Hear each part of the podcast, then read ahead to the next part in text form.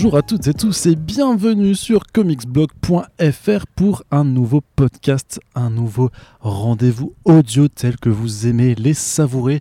Si peut-être vous êtes en train de nous écouter euh, pendant nos vacances sur une plage qui n'est pas encore fermée, euh, puisque bien sûr vous ne nous écoutez pas sur les plages entre 23h euh, et 6h du matin. peut-être, j'espère. oui, peut-être que vous nous écoutez aussi pris dans les embouteillages puisque vous avez décidé de prendre la route lors d'un week-end de, de chasse et croisée. grand bien mal vous en a pris, mais peut-être que vous nous écoutez aussi au travail, puisque voilà, on peut tous se permettre hein, sur notre lieu de travail maintenant avec le monde d'après, ce, fabuleux monde d'après où les conventions ne se font plus euh, sur place mais en ligne. Et c'est justement ce qu'on va vous proposer dans ce nouveau Fresh Start. Alors si jamais vous débarquez, le Fresh Start, c'est le récapitulatif de l'actualité sur Comicsblog. Donc on va vous parler de comics et d'adaptation, avec bien entendu l'ami Corentin, que je salue. Moi aussi je te salue. Salut. Ben voilà, mais moi, je, plus fort, moi, je te resalue. Tu peux parler un petit peu plus ah, fort. Euh, d'accord. Ah oui, là je t'entends mieux dans ah, mes bah oreilles. Hmm, ça fait du bien. euh, voilà, j'espère que vous êtes content de, de nous réécouter. Hein. On s'est montré un petit peu euh, pas absent, mais voilà, ça fait deux semaines, deux bonnes semaines là depuis le, dernier Fresh Start. Donc c'est pour ça que cette, cette semaine, vu qu'il y a eu quand même beaucoup d'actualités, qu'on a un point de débrief d'un certain Comic Con at Home à faire, on vous propose une émission en deux parties. On va la découper tout simplement en deux. Du coup, innovation, startup nation, tout ça. Ouais, c'est incroyable. Ah. Alors, on a un think tank qui, qui, a réfléchi toute la semaine et qui nous a fait, les gars, j'ai une proposition ouais, à vous chefing en ce moment. ouais, c'est ça. On est, ah bah c'est ça la France. Hein, Qu'est-ce qu'on veut? Ouais, c'est ça. Euh, Faut trouver un nom de startup nation pour couper en deux parties. Vois, le, segmenting ou un truc comme ça. Le segmenting, effectivement. Aujourd'hui, on va faire du segmenting, les amis. et donc voilà, une première partie pour vous faire un point un peu sur le week-end qui s'est déroulé, enfin le, ce qui s'est passé pendant ce week-end. C'est-à-dire pas grand-chose hein, pour le SDCC, mais on va quand même essayer d'avoir de, d'avoir un, un, bref retour à chaud euh, sur, sur le week-end euh, finalement assez, assez reposant pour nous par rapport aux, années précédentes. Et on va faire un gros débrief de l'actualité comics du mois de juillet, en tout cas de la, de la seconde moitié du mois de juillet. Et euh, le deuxième numéro qui arrivera juste euh, là en milieu de semaine, ce sera pour vous parler de tout ce qui est série et euh, film. Et donc on va commencer tout de suite. Corentin, comment as-tu vécu ce premier Comic Con at Home? Puisque avec la crise du coronavirus, vous le savez, grosso modo 2020 a été annulé. Tous les événements qui devaient s'y dérouler sont quasiment annulés. Et en tout cas, bien entendu, il était impossible pour les, organisateurs pardon, de la San Diego Comic Con de faire, euh, bah, la convention euh, euh, comme ils le font d'habitude. Donc, ils ont voulu faire un événement online, donc le Comic Con at Home. Et en fait, qu'est-ce que c'était concrètement? Puisque dans les intentions, c'était vraiment, c'était pas mal, pas mal formulé. Hein. C'était vraiment de dire, voilà, ça va être comme la SDCC, sauf que bah, vous n'aurez pas les queues d'attente pour aller dans les salles des panels, vous n'aurez pas de place de parking à trouver, vous n'aurez pas de hot dog hors de prix tout ça, mais vous, pourrez. Pas d'annonce de ouf. Euh, alors du coup, voilà, c'est ça. alors ça, c'est un petit peu, c'est un petit peu justement la question piège hein, sur, sur laquelle je veux dire euh, vraiment qu'est-ce que c'était concrètement. Au final, bah, c'était juste des liens de vidéos YouTube euh, à s'enchaîner, puisqu'au final, il n'y avait quasiment pas eu, et je crois qu'il n'y a même pas eu en fait de, de panel en direct. de New Mutants. New Mutants c'était en direct quand même. Ah, bah, ah, mais c'est peut-être pour ça que c'est celui-là qui a le plus fonctionné en fait, effectivement. bah, on va on va pouvoir y revenir très rapidement. Mais donc voilà, c'était pour la plupart en fait des, des émissions qui étaient euh, préenregistrées et en fait qui étaient simplement mises en ligne à partir d'un. Et la Justice Con aussi. Ouais, ouais, on en parle aussi. euh, on en parlera après aussi. Euh, qu'est-ce que je veux dire? Ouais, donc voilà, des vidéos YouTube, des liens, des, des émissions qui étaient préenregistrées que tu pouvais suivre à l'heure où elles étaient mises en ligne si tu voulais vraiment jouer le jeu de, du, du Comic Con et te dire ouais, je suis en train d'assister à quelque chose de, de, formidable en ligne. Sauf qu'en vrai, bah, les vidéos, tu peux les regarder n'importe quand. Les vidéos, une fois qu'elles étaient mises en ligne, en fait, euh, bah, tu pouvais déjà zapper vers la fin si jamais il y avait par exemple une annonce qui s'y cachait, mais forcément heureusement il n'y en a pas eu. Euh, mais grosso modo c'était un peu, un, peu spécial, Corentin. Quel est ton ressenti après ces trois jours euh Mon ressenti euh, bah Déjà je suis plus reposé que l'année précédente. Ce qui bah, ça c'est pour nous, oui c'est sûr. pour nous c'est sûr. Non, bah, on l'avait déjà dit en fait, dernier Fresh Start, c'était une idée, une tentative que moi je vois je vois assez peu d'intérêt en fait à tout ça, si tu. C'est qu'effectivement, la Comic Con, il y a des panels où il n'y a pas d'annonce, tu il y a des panels de discussion, il y a des panels d'échange. Là, il y en avait par exemple celui sur les Bad Girls. Euh, c'est des trucs où, tu vas pour assister justement à des gens que tu aimes bien, les voir en live, pouvoir euh, leur poser des questions, etc. Là, évidemment, bah, euh, vidéo préenregistrée veut dire pas de questions. Euh, alors, alors pour certains, je t'interromps, mais pour certains, il me semble quand même que les gens pouvaient envoyer des questions à l'avance. Notamment, par exemple, Kirkman, on lui avait envoyé des questions à l'avance pour. Euh, mais tu peux pas réagir à ce qui est dit dans la con. Tout à fait. Oui, oui, oui, non, mais ça, ça, euh, ça, casse l'interactivité. Voilà. Et puis, voilà, en général, donc la Comic Con, comme en France, en fait, c'est des gens qui sont assis sur des fauteuils et tout, donc vous pouvez respirer le même air qu'eux, compter leur poils de barbe et tout, donc c'est super intéressant. Là, en l'occurrence, la qualité des vidéos, on pourrait y revenir dessus. Euh, tout le monde n'a pas forcément une bête de caméra chez soi ou un matériel d'enregistrement euh, Zoom H5 ou toi. Euh, donc voilà, c'est-à-dire qu'il y avait des conférences qui étaient vraiment très désagréables à regarder. Moi, j'ai fait l'effort d'en regarder une ou deux parce que, prenons par exemple le cas de la conférence Boom, où il y a eu des annonces, par exemple, c'était quand même c'était une c'était assez chiant euh, c'est mal forcément modéré parce que c'est du en ligne quoi tout simplement. Il n'y a pas de montage il y a pas de enfin c'est vraiment comme assister à un Skype euh, tu vois. Moi je fais ça par rapport avec mon boulot pour le cinéma tu vois on se fait des vidéoconférences euh, toutes les deux semaines bah c'est pareil. Sauf que bah en l'occurrence boum il y avait des annonces mais il y a plein de conférences où il y avait aucune annonce donc ça avait effectivement quasiment aucun intérêt j'ai envie de dire sinon de voir des gens faire leur, leur auto-promo depuis leur salon euh, en qualité dégueulasse. Et, ce, qui, en euh, soi est pas forcément désagréable non plus. Hein, bah, mais euh, Moi, je considère que c'est désagréable à partir du moment où, en fait, comment dire, tu peux t'en passer, tu vois ce que je veux dire? Hmm. Encore une fois, quand tu vas à une Comic Con, tu as toujours un planning. Mais comme en France, voilà, encore une fois, tu as toujours un planning où tu sais ce que tu vas aller voir, parce que tu vas assister à un débat, un échange qui peut être modéré, qui peut être interactif, etc. Là, c'est vrai que le fait que ce soit pas en direct, le fait que ce soit justement des vidéos, comme tu dis, que ce soit juste en fait publié à, une heure T et qu'ensuite bah, tu peux euh, les regarder quand tu veux, quoi, ça, ça a tout l'intérêt en fait, l'événement, l'événementiel, voilà, tout bêtement, le côté, euh, le côté vivant de ce genre de salon, le côté euh, précieux de ce genre d'expérience qui n'arrive qu'une fois dans l'année. Là, en fait, c'était des, ouais, des chaînes de YouTube quoi, qui, qui, mettaient des trucs en ligne à X moments, etc. Ah, c'était juste une, c'était la, chaîne pour le coup, c'était la chaîne de Comic Con qui mettait, qui uploadait les vidéos une, à, une, à une. Tout simplement. Et donc, effectivement, moi, j'ai pas retenu grand chose de ce week-end. Euh, j'ai vaguement suivi en live. Euh, alors pareil, c'est un truc. C'est prenons le live euh, New Mutants qui effectivement était en direct. Bon, très bien, mais finalement, ce qui était dit était relayé sur le compte Twitter. Donc, tu n'avais même pas, besoin de rendre dessus de la vidéo, à part pour voir effectivement Messi Williams dans son salon euh, qui rigole quand on lui dit euh, Tu te souviens du tournage du film, etc. Parce qu'ils ont, ils ont été assez rigolos. non, MDR, c'était il y a 4 ans. Non, mais ils ont vraiment euh, affronté le problème de face. Ils ont dit C'est un film maudit, etc. Comme à cause du monstre de, New et compagnie, tu vois. Donc, ils ont, ils ont su rebondir là-dessus. C'était bien, c'était rigolo. Et pour le coup, il y avait effectivement une exclue. Enfin, il y avait deux exclus, parce qu'il y avait aussi le poster par Sienkiewicz qui est arrivé faire un petit coucou, voilà, papa, papa fier, etc. Très joli. Oui, très joli. Oui, parfois faut aimer bah. le, style Sienkiewicz, pardon. Vachement plus que le poster qui a été révélé. oui, oui, non, euh, Il y a eu plein de posters que d'ailleurs j'ai oublié de newser, mais bref. Euh, donc ça, voilà, pendant cet exemple-là, c'était intéressant, mais tout bêtement, tu vas sur le site Twitter, enfin le, fil Twitter du film, et en fait ils te disent à quel lien tu vas trouver la vidéo. Une fois que tu sais qu'il y a une vidéo qui a été publiée, tu vas sur YouTube et voilà. Donc en fait, c'est vrai que euh, à part pour vraiment les très gros fans, et encore ça se trouve que c'était un petit peu un des meilleurs, hein, le, le, New Mutants, parce qu'effectivement il a joué le jeu du direct. Donc tu savais que si tu à regarder jusqu'au bout, tu aurais un petit bonbon à la fin. Mais tu prends celui de The Boys par exemple, c'était une vidéo publiée en ligne directement. Je vais pas vous mentir, j'ai pas regardé les 50 minutes de vidéo, pour... j'ai juste été voir où il y avait l'extrait en, en scrollant. J'ai pris l'extrait, j'ai fait l'article avec et voilà. En plus l'extrait a été balancé directement en cut. Ouais. Ensuite, pareil sur Twitter et sur YouTube. Ouais. Donc, euh, ce fameux extrait où as, en plus tu as fait une erreur de, de, de, biologiste. Oui, euh, ça. De biologie. Alors, les cachalots euh, sont, sont, elles des baleines à dents ou pas bah alors, Comme dit, sur les réseaux. Voilà, ça, ça, dépend. En fait, il y, a le, y, a le terme, y a le terme exact et il y a le thème un peu commun, on va dire, mais, mais voilà. c'est Mais moi, en fait, je crois que ça vient du fait que quand j'étais petit, on disait les baleines, les baleines tueuses pour les orques. Tu vois, je me suis dit ouais, mais les orques, ça n'a rien à voir avec les, avec les cachalots. Pour le coup, c'est encore très très différent. Je sais, mais tu me fais chier.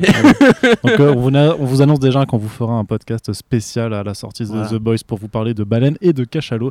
Euh, voilà, je vais rentrer en contact avec un aquarium, euh, avec l'aquarium de Paris pour avoir des spécialistes sur le sujet. Voilà, et puis donc, du coup, dans l'ensemble, peu d'annonces de comics. Non, elles ont été faites. Marvel euh, font bon à part, quoi. Bah, ils étaient quand même présents, ils avaient des choses, mais ils n'avaient pas grand chose à annoncer. Et de toute façon, tous les éditeurs, en fait, ont fait leurs annonces avant parce qu'ils savaient qu'avec les contraintes techniques et notamment le fait qu'il y ait une absence de direct, c'était impossible, en fait, de vouloir faire une quelconque surprise. Euh, parce que justement c'était comme tu l'as expliqué c'était compliqué. Et puis le fait que tu puisses avancer machin c'est que tu peux pas jouer le jeu du direct sauf si tu le fais en direct justement vu qu'ils le faisaient pas. Bah, c'était compliqué. Donc ils ont fait mais après ils le faisaient déjà aussi les années. Tu avais souvent pas mal d'annonces en amont pour que après pendant le panel tu puisses en discuter avec euh, les, intervenants. Euh, la différence étant que là ils pouvaient même pas se réserver des annonces supplémentaires ce qui était généralement le cas. On te faisait genre il y a tout ça qui arrive on en reparle et à la fin tu fais wait a minute j'ai une autre j'ai un autre bonbon pour vous les gars. Et là tu fais ouais Frank Miller Dark Knight 5 euh, incroyable. Bah là non. Bah là pas du tout.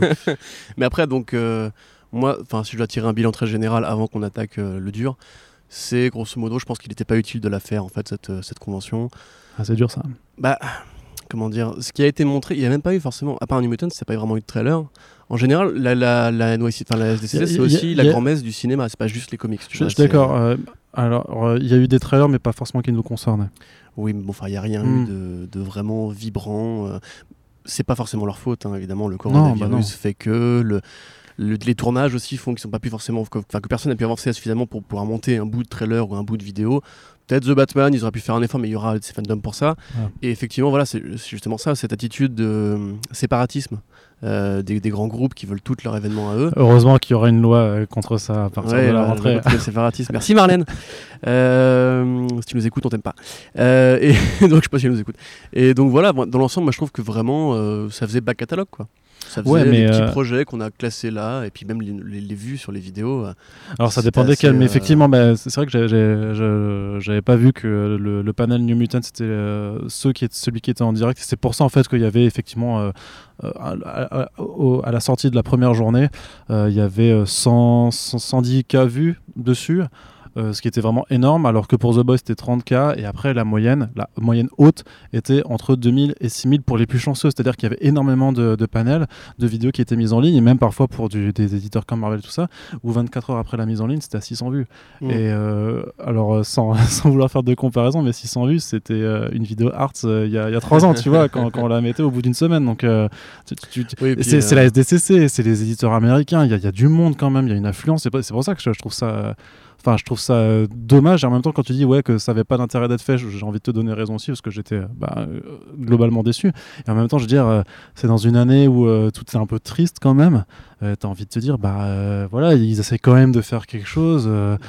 faut, faut, faut, s'amuser. après, après, je suis d'accord, hein, c'est pas réussi. Je pense que faut comprendre. Je veux dire, moi, j'ai pas envie de les blâmer, tu vois. J'ai pas envie de leur dire, euh, vous êtes des merdes, euh, ce que vous avez fait, c'est naze. Euh, j'ai pas dit ça. Non, mais t'as pas dit ça. c'est naze. T'as pas dit ça, tu vois. Mais, mais ce que je veux dire, c'est j'ai pas envie qu'on ait vraiment l'impression de leur dire, ouais, c'était pourri, tu vois. Genre, au moins, ils ont, l'important, c'est d'essayer. Et en même temps, je me dis déjà, d'une part, par rapport à, la qualité de ça dégueulasse, ils ont quand même eu le temps pendant trois mois euh, de faire leur, leur propre réunion Zoom. Il y avait quand même eu d'autres panels qui ont été organisés. Toutes les chaînes de télé aussi ont fait leur, truc. Je veux dire, même chez nous, tu vois, il y avait plein d'émissions qui se sont adaptées à, tout ça. Et je pense que ça te laisse quand même le temps euh, d'investir un minimum pour avoir effectivement, comme tu dis, un, un, micro, là, un, SM58 euh, et une caméra pas trop dégueulaise pour au moins faire, faire des panels de qualité.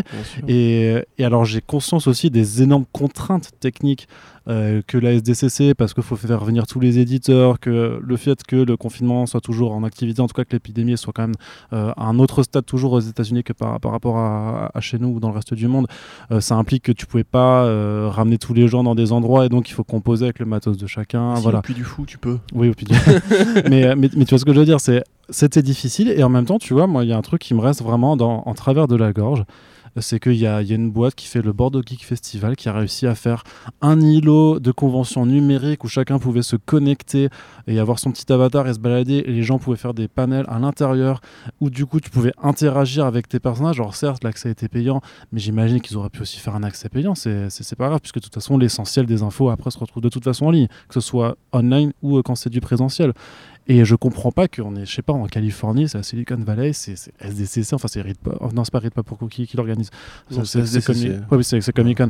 Mais je veux dire, il y a des moyens derrière quand même, non bah, C'est la plus grosse Et c'est ouais, c'est ça. Je veux dire, ils ont quand même eu aussi 5 mois. Je veux dire, je comprends pas pourquoi euh, une boîte qui, qui, est basée à Bordeaux arrive à, à, développer ce genre de truc en, en l'espace de, 5 mois et, euh, et que, euh, une, que, Comic Con puisse pas le faire, n'est pas des partenaires pour les aider, tout ça. je trouve ça, je ça vraiment. Ils se sont dit foutu pour foutu on va faire ce qu'on peut dans la limite du possible, mais ils, enfin, je pense qu'ils ont perdu aussi beaucoup d'argent.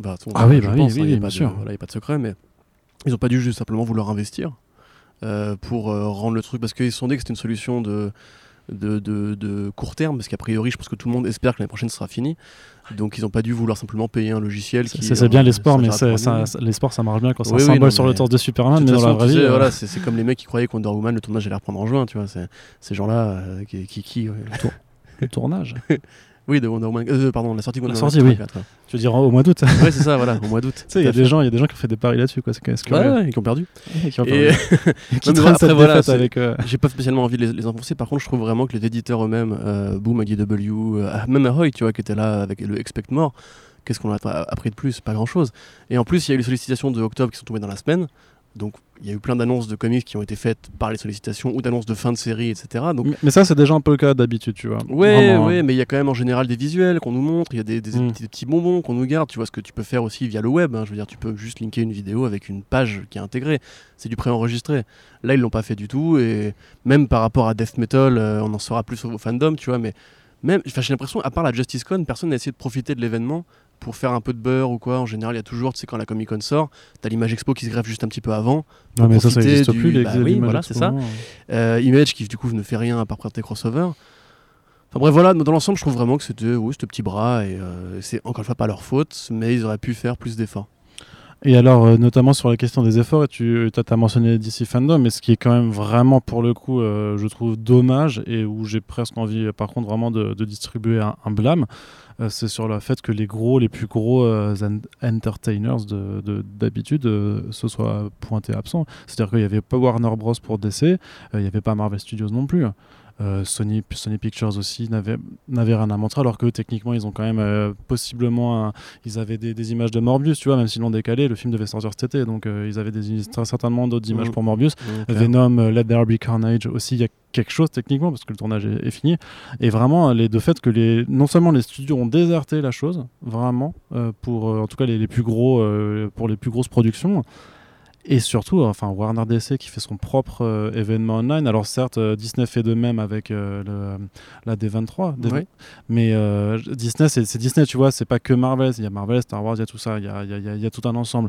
Alors que là, c'est vraiment Warner qui fait juste, ouais, ben, pour le truc de DC, les gars, on va faire notre truc à nous, rien qu'à nous. Et, mais je pense peut-être que ce sera bien, mais je trouve ça... Parce qu'ils savent qu'ils ont la Snyder Cut ouais, mais la Snyder Cut, tu la faisais. enfin voilà, tu, euh, tu vois, ils ont fait la. Il y, y, a des. Enfin, ça pour le coup, par contre, je respecte de ouf, quoi, parce que franchement, ce qu'ils ont fait, la Justice Con, euh, je trouve ça mortel vraiment parce que c'est quand même c'est le gars du, de, ce mouvement donc euh, Snyder Cut qui ont quand même réussi à faire leur, euh, leur truc sur leur chaîne YouTube. Alors je sais pas dans quelle mesure ils ont ils ont dû discuter avec Warner ou pas pour le faire, mais ils avaient euh, Zack Snyder et sa femme Deborah Snyder, ils avaient Ray Fisher, ils avaient l'acteur qui, qui doublait qui doit doubler Darkseid, ils avaient Jay Oliva le storyboarder. Enfin ils avaient tous les gars, ils avaient franchement ils avaient ils avaient Zack Snyder ce qui est quand même Ouais, ce qui, ce qui est ouf, tu vois et ouais enfin tu la dis c'est réalisé par des fans qui Ouais, c'est ça avait une meilleure gueule que plein de conférences pro. Euh, tu vois, c'était trois enfin, un encart de quatre vidéos avec euh, trois modératrices et un invité. Euh, ça se coupait pas trop la parole. après voilà, moi, je, très honnêtement, je me suis pas trop amusé pendant ces, échanges-là, mais Snyder, il balançait des trucs, tu vois. Mhm. Il était pas juste venu ah, T'inquiète pas que nos, compères euh, ricains ont fait 12 articles sur, oui, sur le résumé du panel, alors qu'il y avait que Merci deux, deux, ou trois infos en tirer. Il y avait quand même quelques petits trucs en tirer, peut-être pas, pas 12 non plus, mais mais enfin, je veux dire. vache, il y avait un t-shirt quand même.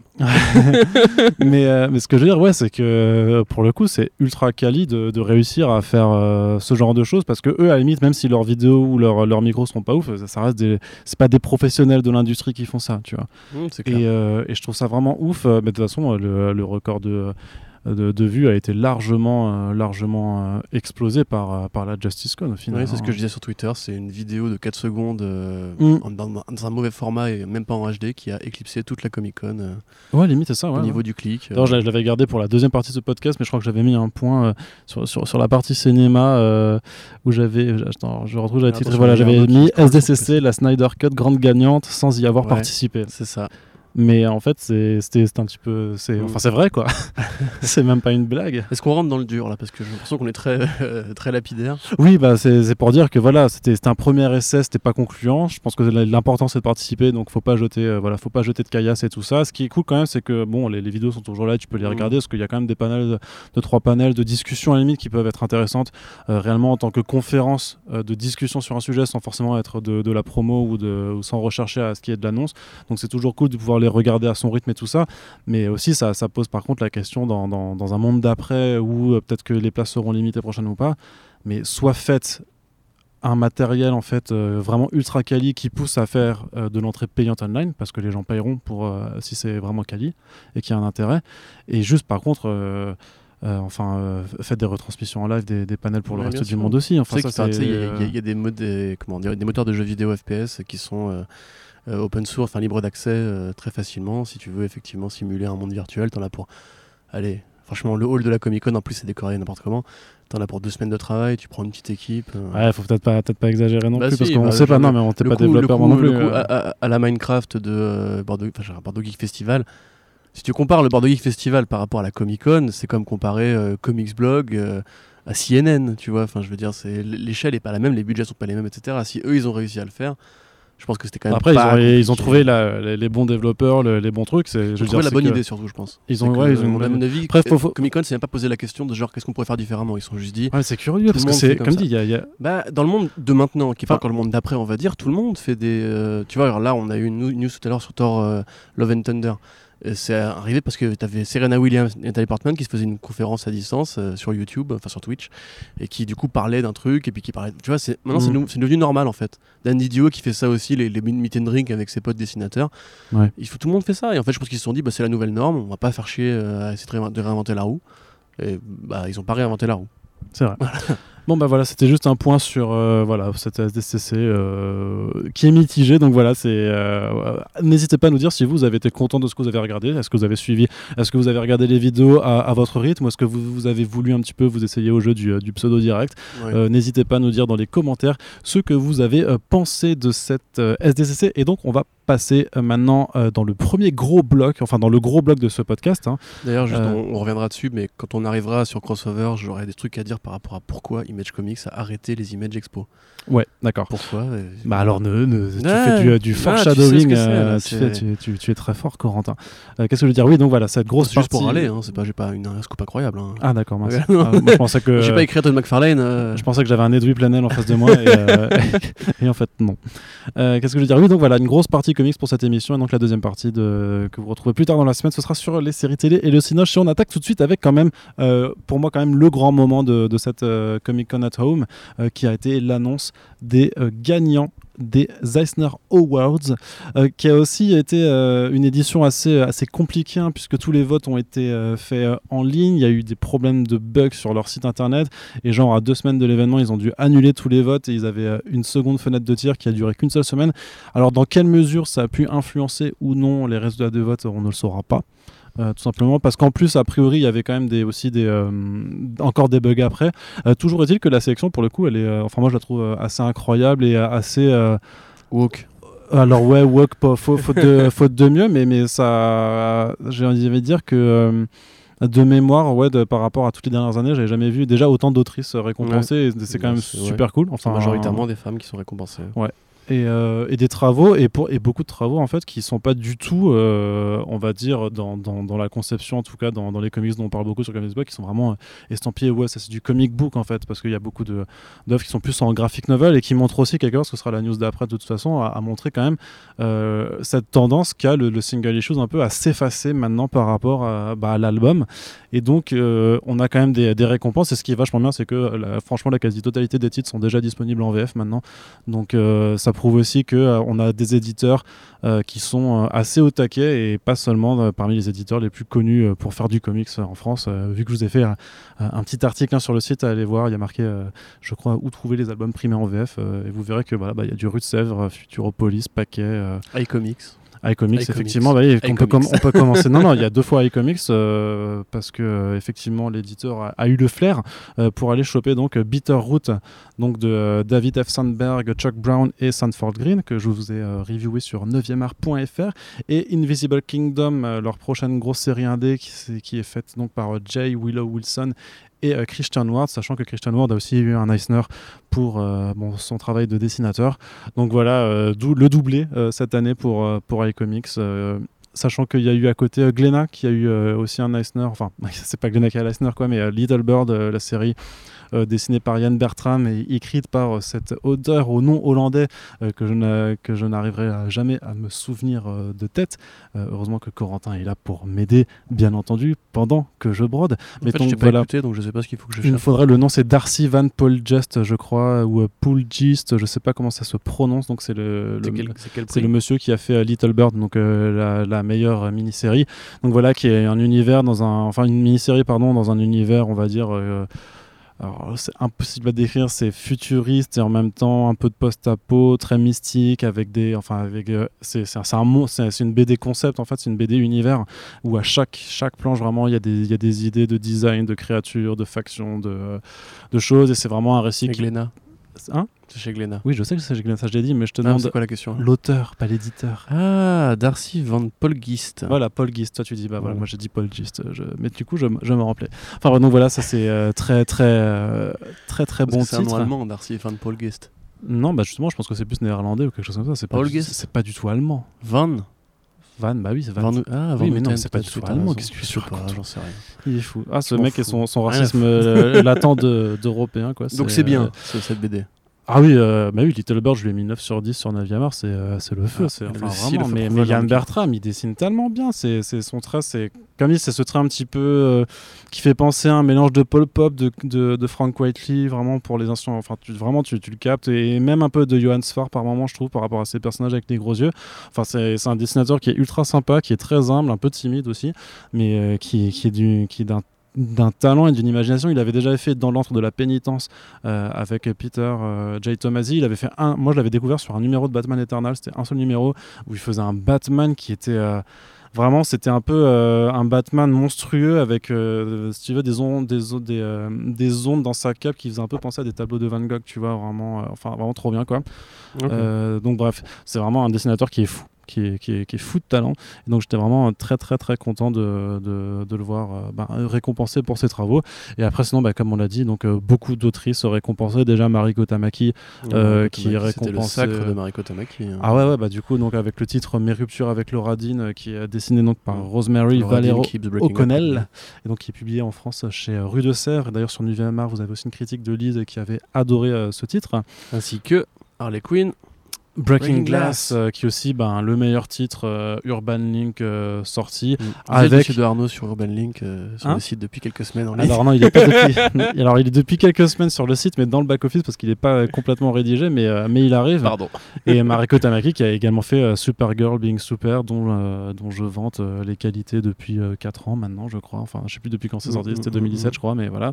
le forcing finit par payer. Non, mais tu vois que donc il y a Tilly Walden aussi qui a qui a eu la meilleur, euh, le meilleur album, nouveauté. Donc ça s'appelle Sur la route de West euh, en France et c'est publié chez Gallimard. Donc pareil, tu vois, c'est un graphic novel. Gallimard, c'est pas forcément la maison d'édition. On se dit, ouais, eux, ils font des comics. en fait, tu, ça permet aussi de, rappeler.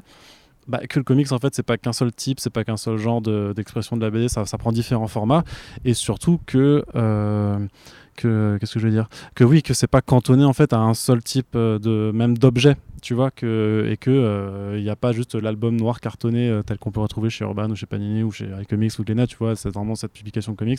Où en fait les, les, formats varient aussi et que tu as des albums en fait que tu peux retrouver et te dire euh, ah c'est vachement bien, c'est quoi C'est ah bah ah bon ça, ça, vient des États-Unis. Ah bon? Mais alors c'est c'est du ah c'est du graphic ah, novel c'est pas c'est pas du bah non mais c'est du comics tu vois c'est pareil. Oui. donc ça fait quand même vachement plaisir d'avoir ce genre de choses. Bon et puis après qu'est-ce qu'on peut dire? Bah, Crazy Cat, tu vois, qui était dans la meilleure collection d'archives, c'est aussi publié en France, en mm. fait, euh, chez les, aux éditions Les Rêveurs. C'est génial, il faut, il faut lire CrazyCat. Euh, il y a Usagi Yojimbo aussi, euh, de, Stan Sakai, qui est aussi publié chez Paquet euh, en France. Donc voilà. Alors petite mention pour le, le, prix de la meilleure cover artiste, donc qui est pour Emma Rios, qui a notamment été récompensée pour son travail sur les couvertures de, de, de Pretty, Deadly, donc western féministe, hyper bien. Moi j'ai adoré le premier tome chez Glénat, sauf que bah, la série elle a quand même vachement bien continué depuis et que Glenna ben, n'a pas continué depuis. Ah. ils, ont, ils ont publié un C'était, ça fait partie de toutes ces séries qui ont été lancées, du coup, je dirais, entre 2014 et 2015, 16, euh, où il y a eu plein de premiers tomes et on n'a pas vu la suite. Mais euh, c'est aussi du foreshadowing, puisqu'on reparlera un petit peu du cas Glenna Comics euh, à, plus hmm. tard dans, dans, le podcast. Donc voilà, Dave un titre qui te fait plus kiffer que les autres enfin, Un prix qui te, plus, qui te fait plus kiffer que les autres Là-dedans, dans cette sélection hein. bah, Dans tous le, les victoires. Dans toutes les victoires, euh, franchement. Vas-y, ton, ton, top, ton top 2. Mais en vrai, mon, ma, ma, vraie, ma vraie préférence, euh, franchement, c'est pour moi, c'est Little Bird clairement. Ok. Parce que je trouve vraiment ça incroyable. Et je suis quand même vachement content de voir euh, Reinhard Algemeyer aussi toujours récompensé parce que euh, donc c'est du comics vraiment jeunesse pour le coup et ça, ça me permettra aussi de faire une transition après sur, sur la jeunesse. Euh, c'est euh, et, et, Guts donc Courage qui est publié donc en VF chez Achilleos. Faut savoir que euh, je crois tous les tous les Reinhard Algemeyer récents sont publiés chez Achilleos. Donc il y avait aussi Sourire je crois ou Sourire et Sœur qui sont vachement bien qui, qui s'adressent à aux lecteurs de tous âges, même si c'est quand même destiné à, à, à, la jeunesse. Mais aux États-Unis, c'est euh, en l'année dernière, 2019, c'était le premier euh, bouquin, euh, enfin la première BD vendue dans tous les États-Unis, okay. littéralement. Donc ouais, voilà, c'est c'est du best-seller, ça, ça s'arrache parce qu'après, c'est aussi euh, parce que les, les, bouquins jeunesse ont aussi pas mal de, de programmes de commande avec des, euh, des, des, euh, des, écoles en fait. Il y a Scholastic notamment qui a, qui a des, vrais, des vrais programmes de, de bouquins pour, pour, pour, pour, les écoles. Donc ça, explique aussi pourquoi, il y a ces volumes, mais aussi pourquoi il y a un intérêt de plus en plus prononcé pour, le, pour les graphic novels euh, jeunesse, euh, même chez les éditeurs de comics, on va dire, plus, euh, traditionnels. mais voilà, ça me fait vraiment super plaisir de l'avoir récompensé, donc d'aller découvrir ça chez, chez et j'imagine que ça sera encore récompensé de toute façon les années suivantes. Mais je trouve en tout cas que c'est une, sélection qui a le mérite de mettre en avant vraiment beaucoup de diversité dans, ce dans ce qu'est capable de proposer la bande dessinée américaine.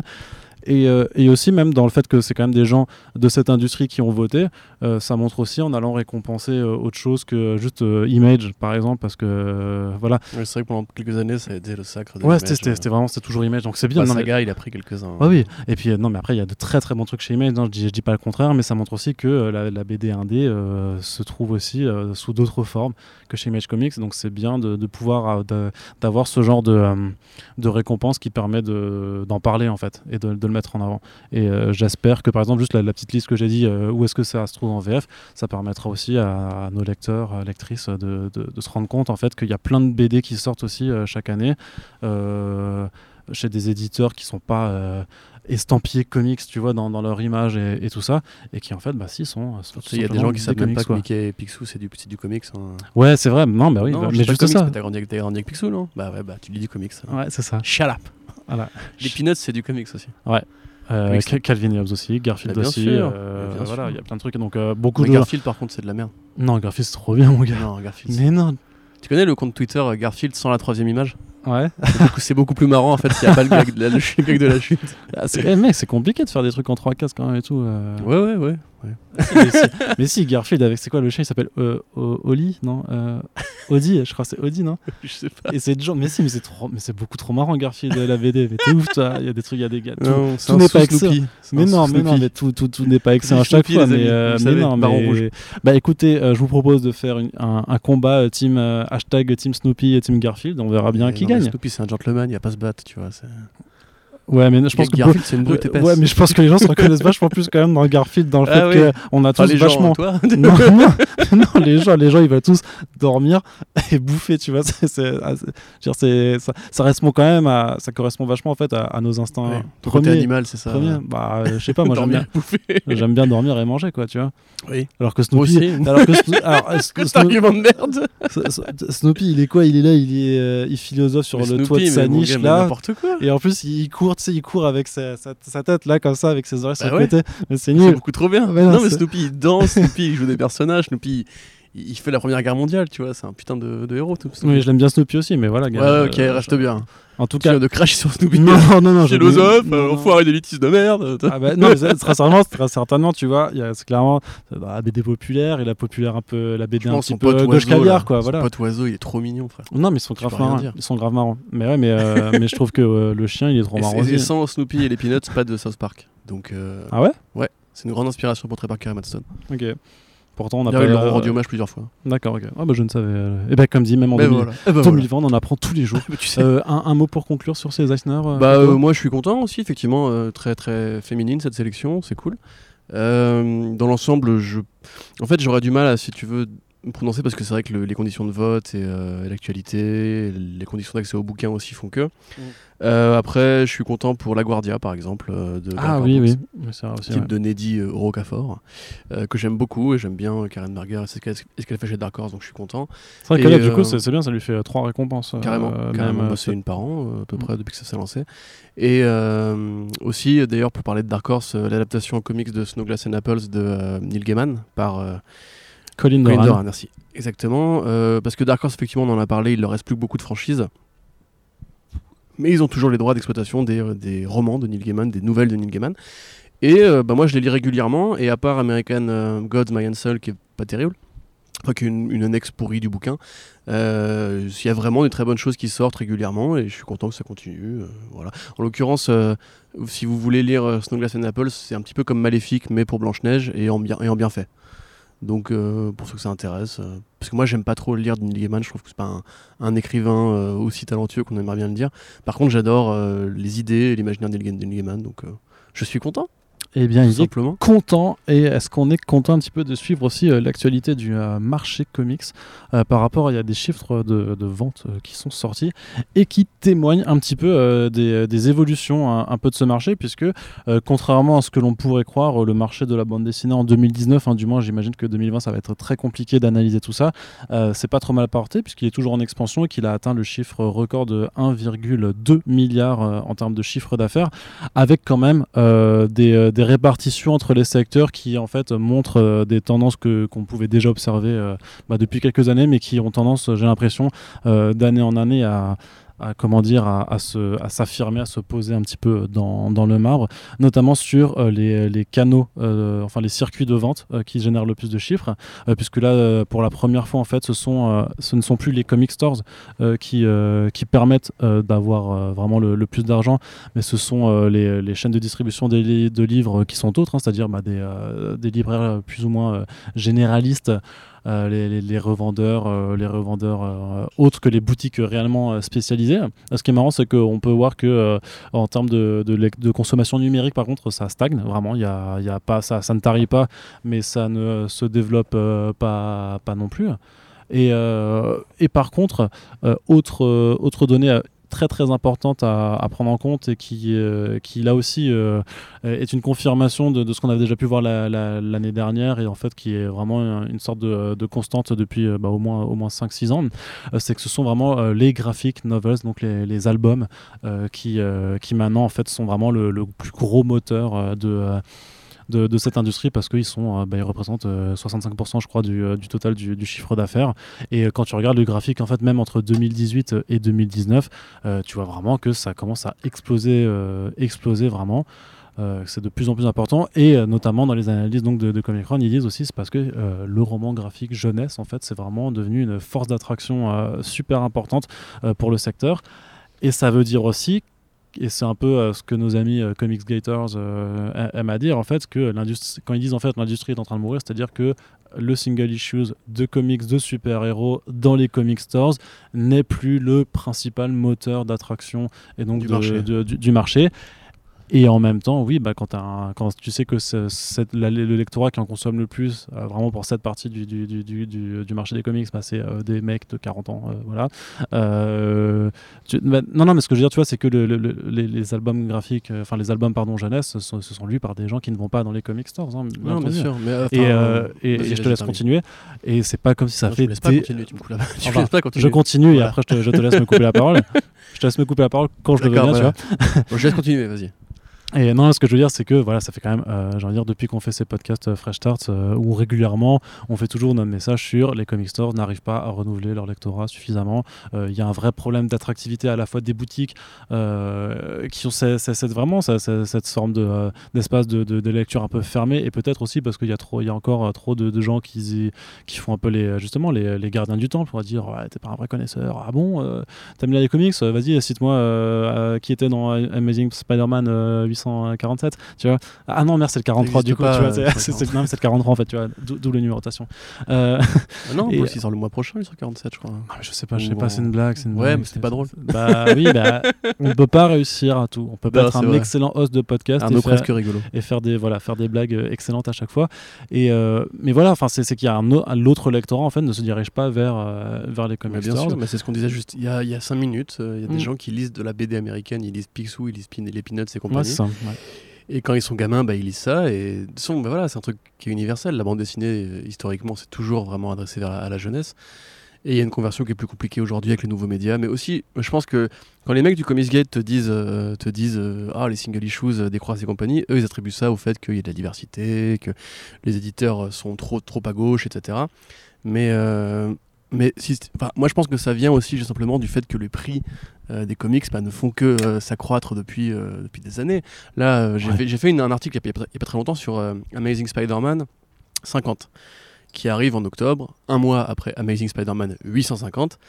En un mois, c'est 4 numéros de Spider-Man, dont un euh, à 6 dollars. Donc en fait, en tout, si tu veux tout l'arc qu'ils vont faire pour ce mois-là, c'est un truc comme 18 dollars. En un mois, juste pour si tu lis Spider-Man. Alors faut comprendre qu'il y a des mecs, bah, déjà en plus il y a un problème de pouvoir d'achat, je veux dire. Euh, Enfin, c'est pas un secret que le fait que le pouvoir d'achat n'est pas forcément en progression depuis des années et des années et des années. Euh, L'Amérique de Trump aussi, là, actuellement, connaît euh, une très grave difficulté euh, financière qui fait qu'il y a des millions de chômeurs de plus. Je pense que les chiffres de 2020 seront encore pires. Alors, bah, bah Parce que là, on avait vu justement en début d'année que le marché des. Mais, ils seront, pire, ils seront très pires pour tout le monde. Enfin, ils seront en décroissance pour tout le monde parce qu'il y aura quand même ce gap de 3 mois, voire plus. Parce que, comme dit, tous les comic stores sont pas encore complètement réapprovisionnés correctement. non, mais les librairies ont quand même. Après, il faudra bien sûr prendre en compte la situation. Mais tu sais, c'est ce que disait Todd McFarlane par rapport au fait que si les gens arrêtaient d'acheter pendant quelques mois, est-ce qu'ils auraient envie de revenir et tout, et de continuer de se faire arnaquer? Moi, je pense que euh, là, le, chiffre, il est en progression parce que aussi le prix des single issues euh, fait que progresser en dépit d'un bah. nouveau lectorat qui arriverait. Ouais, mais quand, quand tu regardes, tu, tu, vois bien que le chiffre, en fait, euh, c'est pas vraiment vrai parce que là, donc le, chiffre de. Alors, oui, non, enfin, je te fais juste une parenthèse, c'est que c'est 355 millions de dollars sur les single issues euh, cette année et l'année dernière, c'était 360. Donc, en fait, c'est resté relativement stable. Alors, les, en fait, ça baisse même. Bah, ça, ça baisse un petit peu, oui. mais donc, il y a bien une baisse, une érosion du lectorat de single issues. Bah, oui. Voilà. Donc, en fait, quand on, on d'alarme par rapport au fait qu'il y a des éditeurs qui inondent le marché et qui étouffent et que et que l'événement à tout, à tout prix, etc., en fait, c'est une stratégie de survie. C'est que je pense que les mecs voient que justement, euh, ils n'arrivent pas à faire le 1%, de croissance annuelle qu'il faut faire. Et quand on, après Marvel te dit qu'il passe aussi au roman graphique jeunesse, parce qu'en fait, ils, ils, voient, ils voient bien qu'ils n'y arrivent plus au niveau du single. Quoi. Moi, je pense sincèrement qu'on est à un Ils y arrivent toujours, mais ils y arrivent moins. Un, petit peu moins. En tout cas, ils n'arrivent pas à tirer des nouvelles gens. À mon avis, ils ont tellement repoussé la réflexion depuis des années, justement, depuis euh, Alonso, enfin, euh, depuis le. C'est Bouski, en fait, hein, tout, tout, bêtement. Euh, quand ils ont commencé à faire cette espèce de d'agressivité dans les ventes, d'agressivité dans les prix, les numéros qui, qui doublent de volume, enfin, qui doublent de volume et qui doublent de prix aussi, tu vois, quelque part, l'événement bimensuel et compagnie. là, c'est juste le cas de c'est pareil pour DC, hein, quelque part à mon avis, c'était une stratégie pour en fait essayer de vider les poches du lectorat en voyant que le lectorat ne se renouvelait pas et qu'il n'y avait pas beaucoup plus de nouveaux entrants avec le cinéma, les séries télé, etc.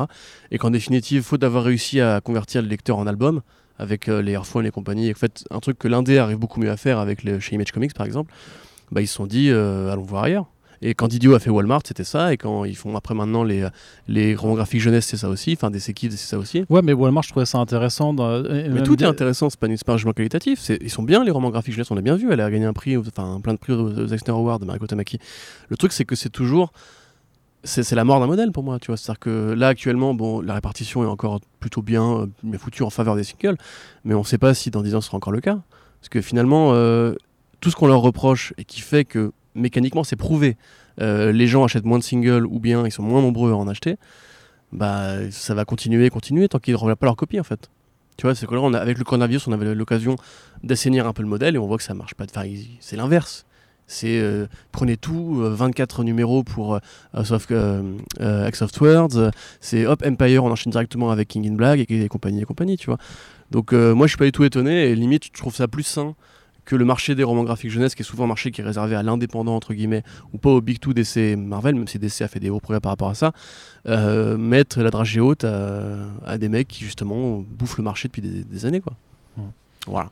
Ouais, bah, je sais pas ce que ça va donner, mais euh, en tout cas, euh, voilà, le, roman graphique jeunesse, c'est peut-être un peu le euh, le nouveau Dada a enfourché, notamment pour les Big Two, et justement, mm. c'est ce qu'on disait juste avant. C'est pour ça que. une fois que les Big Two sont rentrés dans l'arène, du coup, ils vont inonder le marché de romans graphiques jeunesse. bah, bah quelque part, je, trouve, je, trouve, que, mine de rien, DC en sort quand même beaucoup. Hein. Ils en sortent une vingtaine par an maintenant, je crois. Ils ont quand même un rythme de production qui est assez infernal. Alors, tout ne nous, ah tout ne nous arrive pas encore euh, en VF, et j'imagine que, que Urban Comics ne publiera pas forcément tout. Notamment en plus parce que Urban Link a, a pas forcément vocation à ne publier que des romans graphiques d'ici. Vous avez vu les news sur le programme de septembre. Il y a le. Euh, euh, Middle West de Scott Young et Rory Corona, euh, très très joli d'ailleurs en plus. Enfin, ça, sera en train de bonne lecture. Il y a le, ça c'est un peu curieux dans, dans, ce format, mais il y a le Something is Killing the Children aussi qui, qui va arriver dans, dans ce format-là. Donc voilà, il y a, y a d'autres choses qui arrivent, mais tu as, as, déjà une grosse production vraiment de, de, de DC Kids de, aux, aux États-Unis. Quelque part, c'est un contre-coup naturel du marché du livre en général, puisque Aujourd'hui, ce qui vend beaucoup, bon, pour, voilà, nous on travaille des fois avec des éditeurs de littérature traditionnelle. Ce qui vend beaucoup, c'est justement euh, les young adults, les féminins. Euh, il y a des marchés qui sont plus propices euh, à se développer que d'autres. Donc le comics, forcément, bah, imite ces tendances-là, c'est une bonne chose. Mais moi, je crains justement que, parce que ces gens-là sont quand même d'abord des, financiers, des CM Marvel, une fois qu'ils rentreront dans ce nouveau secteur, ils y allent encore une fois avec des gros sabots, quitte justement à se refaire une guerre des C Marvel. Euh, là, on a bien vu DC par qui commençait à s'intéresser à, des, lecteurs un peu plus diversifiés, enfin en tout cas issus de la diversité, avec euh, le roman graphique sur euh, la sœur de Wonder Woman, et de moi Nubia. Nubia Voilà, et puis le roman graphique sur le jeune Green Lantern asiatique, Green Lantern, je ne pas me revenir. Mais il y a déjà justement une sorte de. C'est pas Green Lantern Legacy, un truc comme ça? Ouais, je crois que c'est ça, t'as raison. Ouais.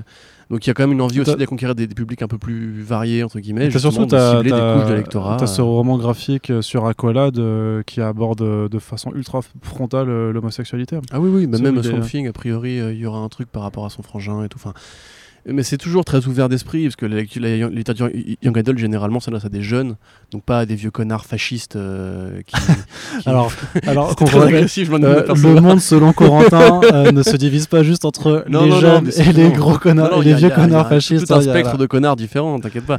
Non, non, mais ce que je veux dire, c'est que. différents qui sont c'est que si tu veux, justement, les jeunes qui rentrent dans le marché des comics sont des gens qui ont tout à apprendre, tout à découvrir. Alors que les comics en eux-mêmes, comme tu disais, il y a des gardiens du temple. Tu te fous à poil là ou comment ça se passe Alors en fait là on est sur le, balcon de Charlot. Arrête. Et en fait il bronze et là il travaille son bronzage au niveau du maillot donc j'ai cité des trucs assez, assez inédits. Mais bref, tu vois pour le coup les comics sont peut-être moins perméables aux nouvelles idées et à la diversité parce que justement entre guillemets, on a toujours fait comme ça, tu vois ce que je veux dire, le côté euh, ouais, mais avant euh, tout le monde était blanc et ça posait pas de problème, et toutes les meufs étaient bonnes et compagnie, et puis tout le monde était hétéro. Et quand on veut un peu moderniser le, parterre de héros et de personnages et d'idées, euh, les gens réagissent de manière un peu conservatrice, on va dire, pour être poli. Alors que les romans graphiques jeunesse sont plus ouverts à ces nouvelles sensations parce que justement c'est un lectorat qui n'a pas encore 30 ans de lecture derrière lui et qui n'est pas forcément encore en âge d'être converti euh, au conservatisme ou au républicanisme. Oh, c'était mieux avant. Hein. Oui, exactement, voilà. Donc pour moi, il n'y a, que du bon qui sort de tout ça. Par contre, voyant que Marvel arrive maintenant dans la, concurrence, parce que je me méfie de Marvel de, par de nature, oui, on, voit ça, on voit ça, on entend ça. Euh, non, mais après, c'est les deux ensemble. DC et Marvel ensemble, en général, ça peut justement faire une saturation du marché, ça peut aussi donner des mauvaises idées. Bah, après, je suis pas non plus trop fan de tout ce qu'ils font chez DC, tu vois, genre le coup de, du roman graphique sur la jeunesse de Mr. Freeze.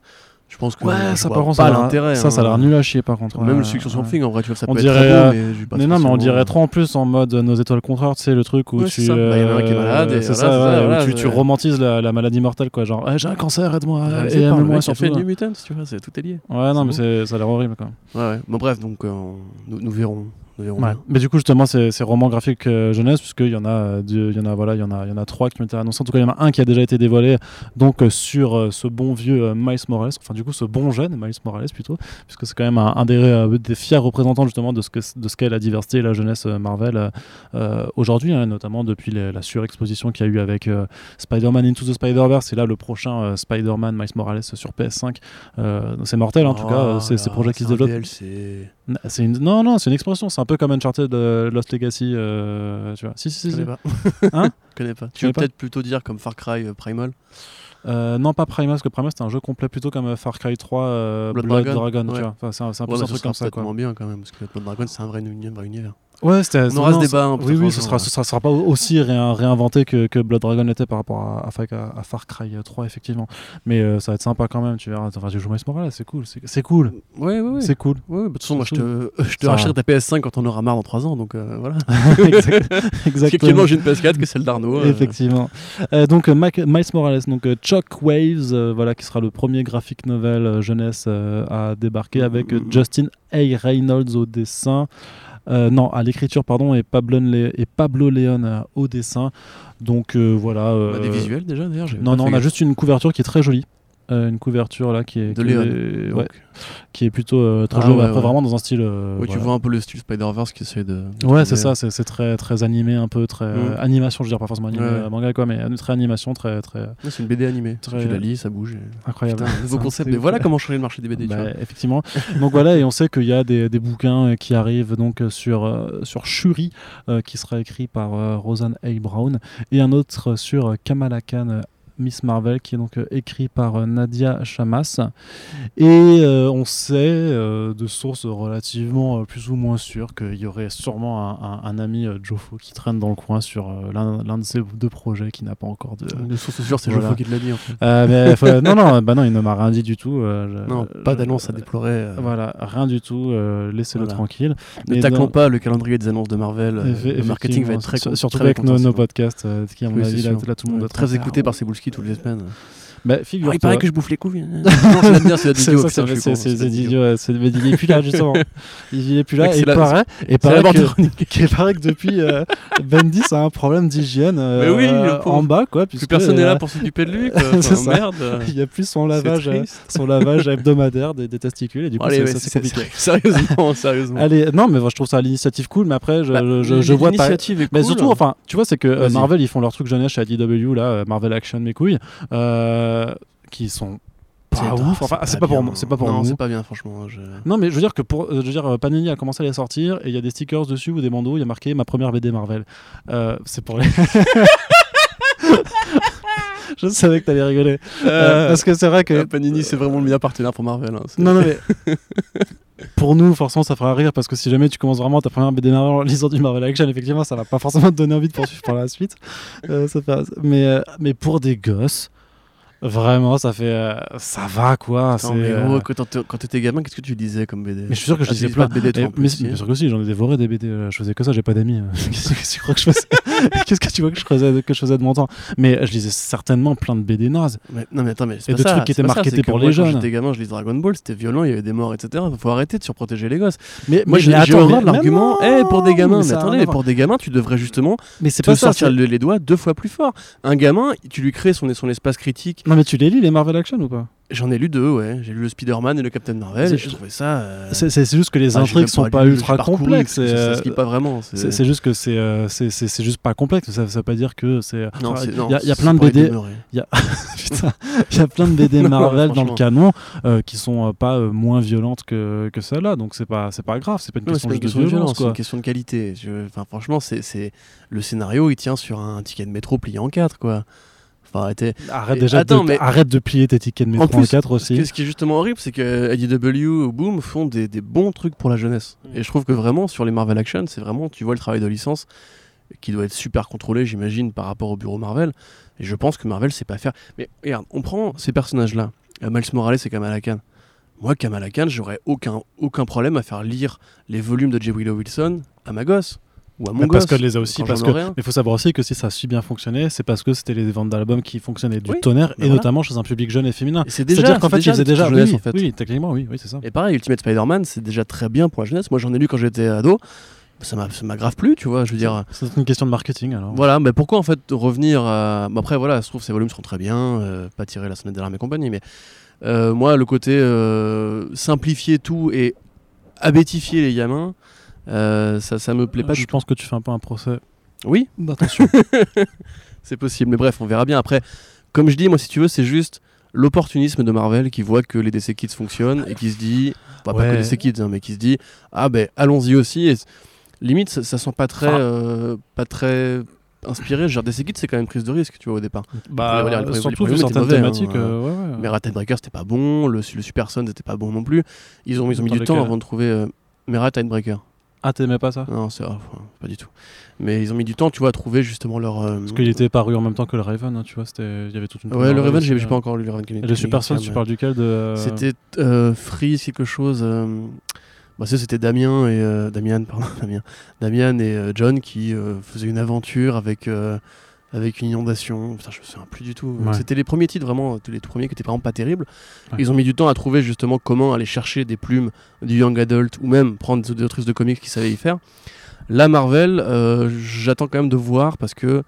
Mais il y a aussi une sorte de méfiance générale envers Marvel en ce moment qui ne découle pas que de ça. Mais ça fait vraiment ouais euh, la rouille vers l'or tu vois. Genre on voit que ça marche allez on y va. Ouais après tu vois c'est annoncé pour euh, l'année prochaine voire plus tard et j'ai envie de dire ils arrivent avec tellement de retard par rapport à DC qui en a comme dit qui en produit déjà 15-20 par an que en fait moi je trouve même pas enfin ça me fait même pas marrer sur l'opportunisme que je me dis juste les gars euh, là vous, vous, courez après le carrosse qui est déjà à 30 lieues devant vous donc c'est cool de le faire.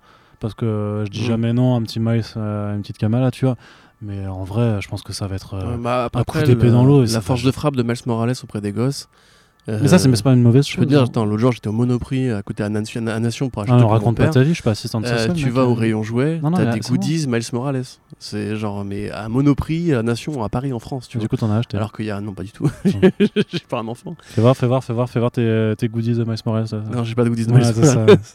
Il veut voir la cam, frère. Il veut pas les Mais non, non, bref, ça pour dire que attendons comme voir parce qu'effectivement c'est quand même des enfin en tout cas ce personnage particulièrement il est très marketé il est très vendu auprès des gamins et Miles Morales il est partout enfin, il y a les jeux vidéo il y a les Marvel Action euh, enfin tu vois il est vraiment partout Enfin, t'ouvres une porte et paf, il y a Miles Morales qui se cache derrière. Tu D'ailleurs, j'ai pris une bière là, il était dans le frigo. ouais, qu'est-ce que tu fais? C'est la bière Miles Morales sans alcool et tout. Eh, il y a un concept aussi là-dessus, tu vois. Ma première bière Marvel.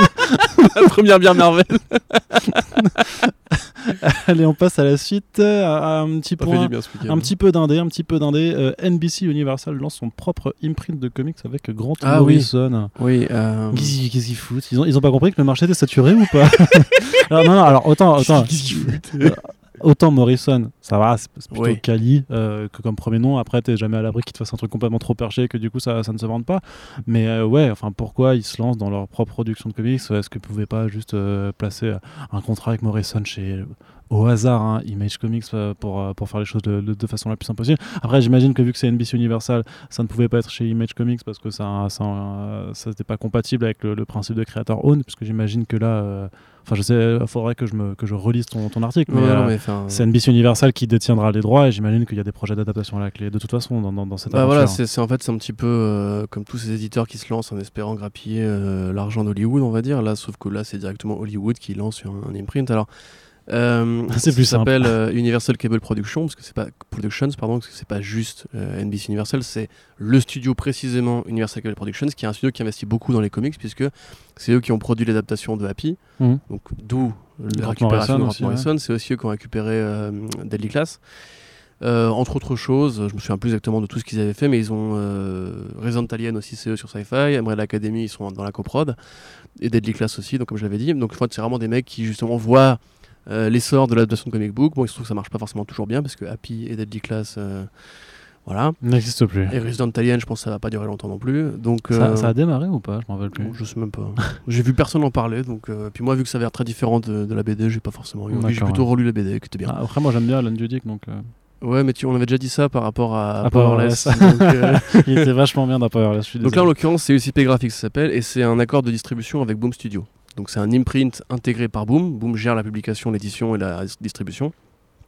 Et eux, bah, a priori, pour l'instant, il n'y a qu'un un titre de, prévu avec, euh, avec euh, Proctor Valley Road. Donc c'est, ça, c'est le euh, concept où tu lances une maison d'édition avec un imprint et un c'est comme, C'est comme Clover Press, je sais pas si tu te souviens. ouais, si. Qui, est, sorti l'année dernière où en fait c'est juste une boutique en ligne et qui avait dit on fera des comics aussi, et puis il n'y a rien qui est sorti. Non, le meilleur truc dans ce cas, si tu veux, franchement, c'était le Terrific Production.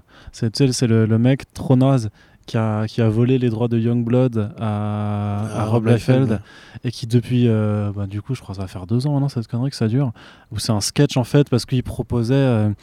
Euh, il faudrait qu'on refasse un sujet là-dessus parce que c'était vraiment assez fascinant. C'est vraiment, je pense, je pense que le mec, sans, sans, vouloir me moquer, a un problème dans sa tête clairement. Il doit pas comprendre quand ça marche, et, euh, mais pas juste l'industrie des comics, mais juste le monde en général.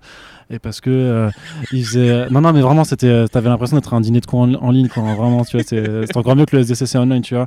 Et parce qu'il disait vraiment genre ouais, on cherche à faire des nouveaux designs de personnages, donc envoyez-moi les trucs, genre travaillez, faites vos croquis, vos trucs, je vous payerai pas et je les après, tu vois. Non, c'est ça. Et, et, que des trucs comme ça, et il s'est fait allumé par tout le monde et t'avais vraiment l'impression que c'était. Euh, ouais, que c'était un. Tu sais, t'as aussi des mecs qui, qui, quittent les comics pour partir à Hollywood faire une série télé pourrie.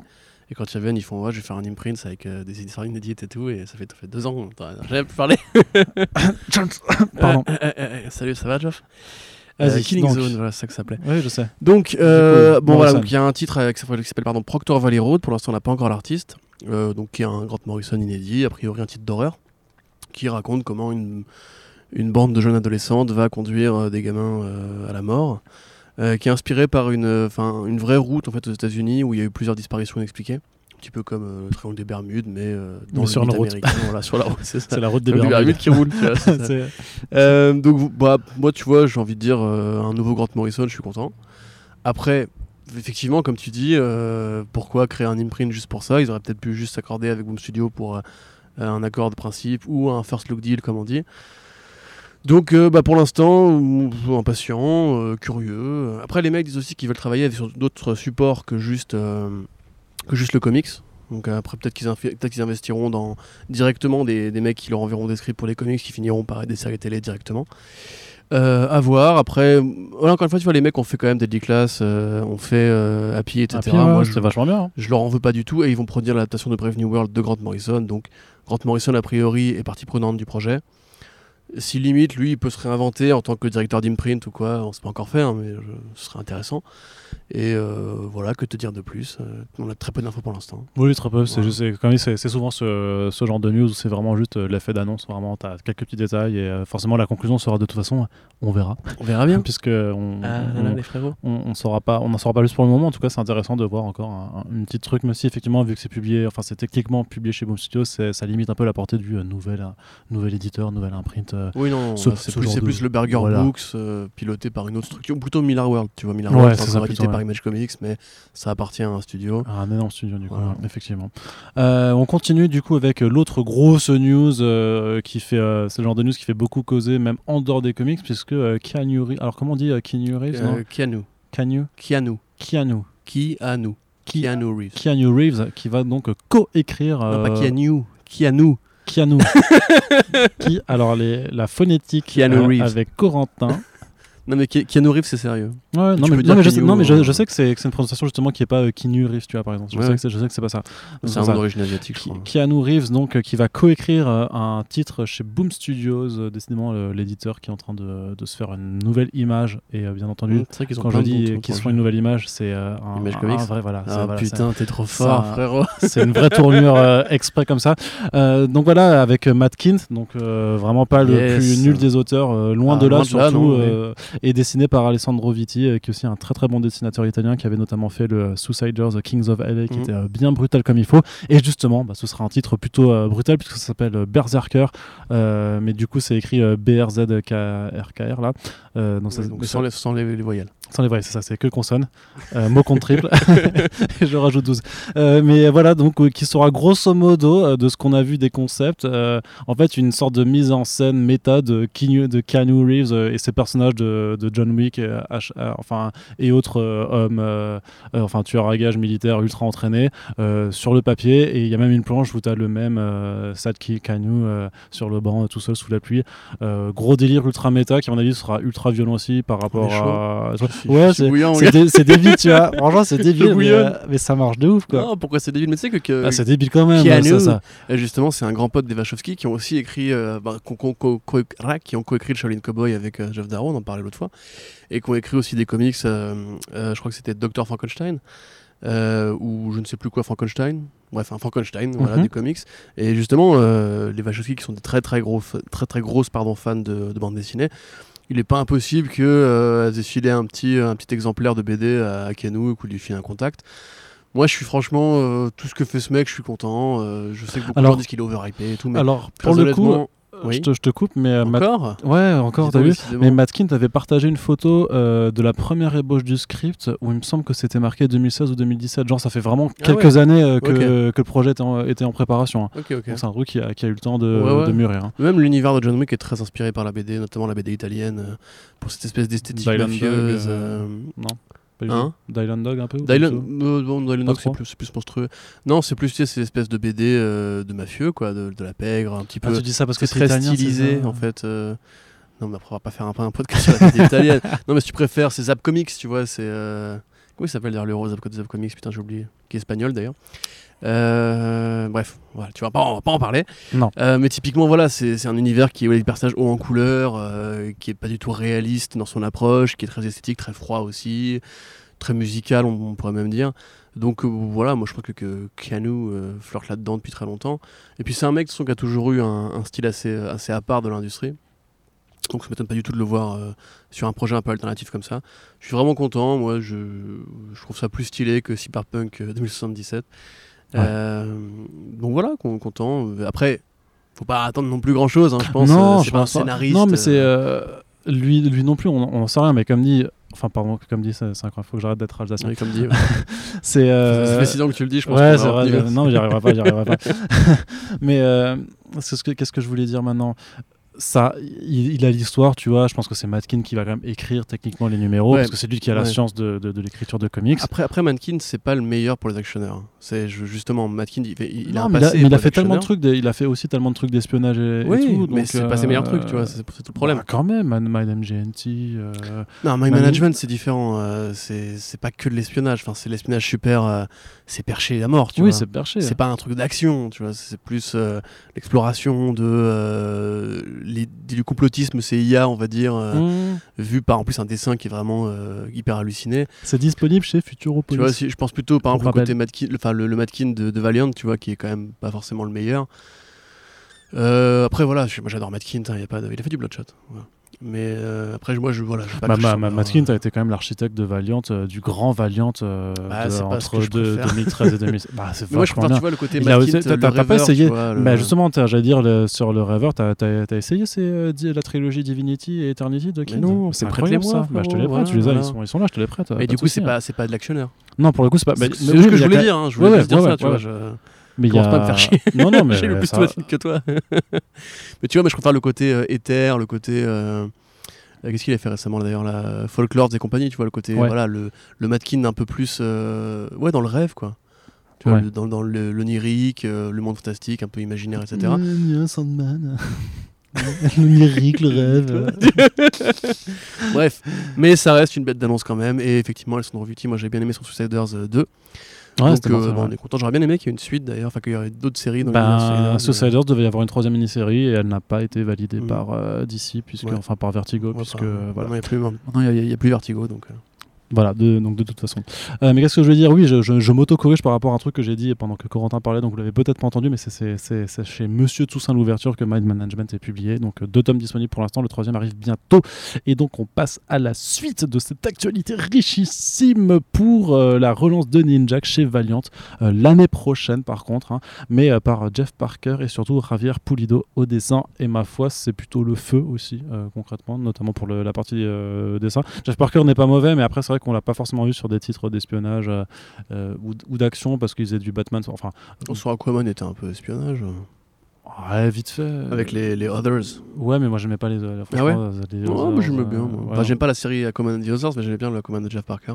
Je trouve que c'était l'un des meilleurs rebonds du début du New 52. Tu sais, bah, c'était pas, non, mais ça, ça c'était pas à la hauteur de, de, Jones, mais ça permettait de, mm. de, Jeff Parker, il a fait du bon Shazam aussi. Oui, oui c'est mm. vrai. Donc, non, bah, pour le coup, vraiment, belle équipe créative. Jeff Parker, pour moi, c'est un mec un peu sous le radar, mais je, je pense qu'il lui manque vraiment il lui manque ce gros projet qui permettrait de le mettre un petit peu en lumière. C'est pas Ninja qui va être le gros projet qui... Non, peut-être pas, mais ça reste. Euh, il est quali. Et Pulido, moi, c'est un, excellent dessinateur qui ne ressemble pas du tout à Eduardo Risso. Euh... je sais pas pourquoi tu dis ça. Je sais pas, je sais pas. Ça m'est venu d'un coup. Mais du coup, ouais, Pulido, on en parlait par rapport à, son, son, projet chez. Euh, ah putain de merde. Ouais. Voilà. Le fameux, le fameux. Et là, tu vois. ITIR chez euh, le nouvel éditeur qui se lance, qui a fait Archangel 8, Upshot. Upshot de IWA Studios. C'est beau le cerveau. Et du coup, ouais, Polido qui revient euh, sur plein de séries en même temps, c'est cool. Et, Arnaud qui s'allonge, qui commence à s'endormir. Non, je m'endors pas, je t'écoute. Ok, d'accord. Faut que je prenne des photos par contre. Hein. Non, bah non. Donc voilà, on est content. C'est pour le coup, moi Ninja, c'est un héros que je connais moins. Euh, bah, c'est trop bien. Et justement, et justement Matt Kint, euh, justement, on parlait d'Actioner avant, mais Matt Kint a fait euh, justement du 5, bah, tomes de, de Ninja et qui sont très très très bons aussi. Ok, bah prête-les moi aussi. Ouais, bien sûr. Bah, non, je le dis d'abord parce que je, je les ai pas finis. Je, crois que j'ai pas lu les deux derniers, mais du coup, les trois, les trois premiers étaient vraiment excellents. Donc voilà. C'est cool de voir Valiant récupérer Polido quand même. C'est vachement cool, mais surtout que Valiant, moi, c'est personne n'en parle. vraiment, personne n'en parle. Et a raison parce que bah, ils sont quasi là, ils sont devenus quasi inexistants euh, depuis euh, la, la, crise du coronavirus parce que c'est eux qui, je crois, ont le plus trinqué. Ce qui m'étonne d'autant ah plus que bordel de merde. Ouais, ils sont quand même possédés par une énorme compagnie d'entertainment chinois, donc c'est vraiment trop bizarre que, que, la branche papier soit à ce point mise à mal. Mais voilà, y a les, on parlait des sollicitations d'octobre 2020, ils ont un TPB qui sort en octobre, c'est tout. Ah ouais. Genre, il n'y a pas de single issue, tu vois. Il y a, y a, rien. Ah ouais? Ouais, bah du coup, il n'y a pas de single. Ouais, parce qu'ils euh, ont mis leurs équipes créatives réellement. Euh. Oui, bah, sont en pause. Euh, c'est juste qu'en octobre, il euh, n'y aura pas de numéro qui, sortira parce qu'ils ont vraiment dit à leurs équipes, euh, il y avait le fameux Pencils Down qui, qui, avait traîné un peu sur, Twitter. Vraiment, ils ont dit, ouais, désolé, on peut pas vous payer, machin. Et, on reprend les trucs. Là, tu sais, ils avaient The Final Witness qui devait arriver, c'était un peu leur murder mystery de l'année, décalé à 2021. Donc, c'est-à-dire ah, que, alors que c'est censé être un peu un titre en plus crossover, tu vois, ça devait mêler pas, pas mal de choses dans l'univers Valiant. Et bah, même ça, ils ont, ils complètement décalé. Et le reboot de Ninja qui était attendu pour cette année, comme le reboot de et, d'autres choses à venir. Et euh, bah ouais, ça, ça arrive pas, euh, ça arrivera pas, pas cette année-là. Donc c'est pour ça qu'ils font, ils font des annonces, mais euh, vraiment, ça, c'est très compliqué. Enfin, je crois que c'est très compliqué pour eux. En même temps, à, côté, tu as, as, quand même. alors c'est Heather Anta, c'est une autre une autre personne, je vais retrouver le nom, qui sont passés un peu grosso modo, qui ont les, les, qui sont senior éditeurs maintenant chez eux, donc qui sont un peu du coup la, qui ont la nouvelle directive créatrice là-dedans, donc c'est bien. Et a priori c'est quand même des, des personnes qui qui insuffle de la qui de la de la de la de la dynamique pardon. Mais euh, ouais c'est enfin va, ouais comme dit personne n'en parle trop. C'est pas ça fait pas trop d'actualité parce que il, se passe plus grand chose en ce moment. Et j'ai vraiment peur que, que cette année leur soit t'inquiète pas quasi fatale euh, Bloodshot 2. non non mais sais ouais mais alors Bloodshot ouais justement mais voilà on, je pense que c'est euh. enfin quand DMJ a racheté à mon avis il comptait sur le, le cinéma et maintenant que c'est fini parce qu'en fait on peut se le dire c'est fini euh, non, je pense pas que ce soit fini. Hein. Bon, arrêtons-nous de mentir. Je veux dire, le film euh, sur les psioniques, là, comment ça enfin, les Harbinger, Harbinger, voilà. Euh, il, il, fera pas. et le film Bloodshot 2, il n'arrivera pas non plus. Donc, à mon avis, DMJ, je pense que là, actuellement, ils s'en foutent un peu. Je pense que ça doit être ça. Ils peuvent pas s'en foutre, il y a de la thune à se faire. Euh, donc, dans les comics, tu crois? Heather Antos et Lisa Hawkins, voilà, qui sont passés senior editor chez, chez Courage à eux, hein, et courage à Bliss aussi. Courage à elle, pour le coup. Oui, courage à elle. Non, mais courage à Valiant en général. Euh, espérons que ça se relève l'année prochaine. Quoi. Bah, c'est ce qu'on verra. Et en attendant, effectivement, euh, ouais, pour Bliss, c'est un, peu, un peu plus relou. Après, ils ont quand même encore cette, euh, ces 10 mois de décalage qui leur permettent aussi de revoir leur publication. Et Bliss, on vous l'a déjà dit depuis le début d'année, se diversifie vachement dans ses publications avec plus de titres jeunesse, notamment avec les titres de Cathy O'Neill. donc, Cercle du Dragon T et Princesse Princesse qui sont sortis là. en tout cas, Princesse Princesse est sorti au, au mois de juillet et qu'on vous invite à découvrir parce que c'est de la frappe c'est très joli, très mignon, euh, c'est ultra, euh, ultra plaisant à lire.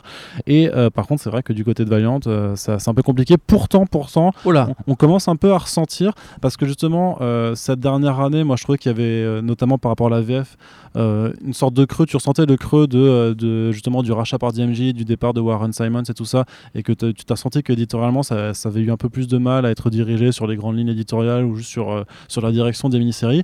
Et là, il y a le Punk Mambo de Cullen Bunn et Goran Parlov, je crois que c'est, euh, qui est sorti. Et c'est trop de la frappe, tu vois. C'est une mini-série en 5 numéros, mais c'est ultra bien en fait. Euh, il me je sais plus si c'est Parlov qui, qui la dessine ou pas, mais euh, vraiment c'est super bien et tu sens déjà que. C'était Parlov parce qu'il a eu une maladie en fin d'année dernière, je crois. Ouais, mais, du, du, coup, le seul truc qui est trop cool, c'est que bah, j'ai ressenti euh, pour la première fois, en fait, euh, vraiment une sorte de, de, petit rebond dans, dans, la qualité. Et, euh, et comme, comme s'il y avait vraiment, tu vois, tu sens qu'il y a une impulsion éditoriale derrière, tu vois, que le projet était un peu plus encadré, en tout cas bien, bien l'idée, et que enfin, ça fait vraiment super plaisir de, de retrouver, même dans les mini-séries, parce que justement, Valiant fait beaucoup de mini-séries maintenant. donc ça fait vraiment, pas, Goran Parlov du tout, Adam Goram, je confonds toujours. Je sais pas pourquoi. ah ouais, non, rien à voir. Rien à voir du tout. Mais du coup, Adam, ouais, non, je sais pas pourquoi. mais Adam Goram, du coup, qui, qui, est sur le dessin et qui a vraiment un dessin vraiment, enfin, c'est beau. De toute façon, la critique arrivera dans la semaine sur, sur Comics Blog, on vous en reparlera mm. sur, sur si le. vous aimez Goran Parlov, ne lisez pas Edgar, Edgar Hong Kong. Ouais, non, mais c'est pour ça, c'est pour ça que, c'est nul. Ouais, mais c'est pour ça en fait que j'avais parlé en tête parce que on en a parlé récemment, enfin à, l'écrit. Eh, enfin bref, si on parlait de crossover de Image Comics. Eh ben écoute, euh, ça, ça, tombe bien parce que c'est un petit peu le, le, bah, la prochaine news que je voulais aborder sur le voilà, déroulé. C'est une transition que je te ferai, tu vois. Ah, c'est à croire que tu as suivi le déroulé. Non, mais c'était fluide en plus. Ouais, j'avoue, c'était pas préparé, tout ça. C'était vraiment de, comme on dit, de la spontanéité.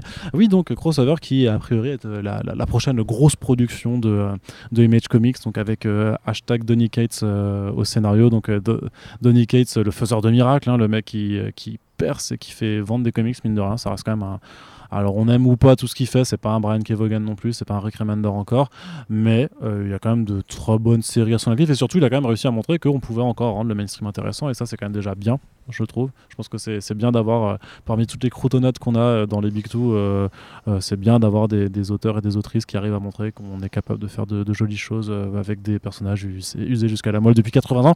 Et donc, la crossover, qu'est-ce que c'est? Il y a Geoff Shaw. Bah, on se le demande un peu quand même. Bah, on, se le hein. demande. Bah, on, commence à le savoir un petit peu plus hein, maintenant, clairement, parce qu'il y a eu des premiers détails, une couverture ainsi que des planches intérieures qui ont été montrées justement pendant le, le Comic Con at Home. Euh, donc c'est euh, un titre qui sera dessiné avec euh, Geoff Shaw. qui est... Ouais, et le troisième c'est... Voilà. Tout à fait. Hein c'est lui. Voilà, exactement. En plus, je l'aime bien, lui. John J. Hale. John J. Hill, John J. Hill pardon, euh, qui était sur euh, Nailbiter, je crois. Euh, donc voilà, avec trois dessinateurs, une promesse en fait de, de, de, de, comic book un peu méta, puisque l'idée c'est de dire bah, qu'est-ce qui se passe si un crossover, en fait, c'est un tellement énorme crossover qu'il arrive en fait à passer les barrières du comics, à se matérialiser dans notre réalité, avec forcément des effets catastrophiques. a priori, euh, je crois que l'idée c'est quand même d'utiliser des personnages euh, de séries Image qui existent déjà. Et euh, justement vu qu'on a les vu qu'on a les dessinateurs de God Country, de Nailbiter et de Redneck donc deux séries sur les trois qui ont été écrites par Donny Cates en plus j'ai envie de dire que forcément il doit y avoir des personnages de là-dedans qui, qui, vont arriver. Il y en a beaucoup qui font des blagues par rapport à Image United. Moi je pense que ça n'aura pas grand rapport avec ça non, plus, hein. même il avait, ils avaient dit que ce serait pas du super héros a priori ouais.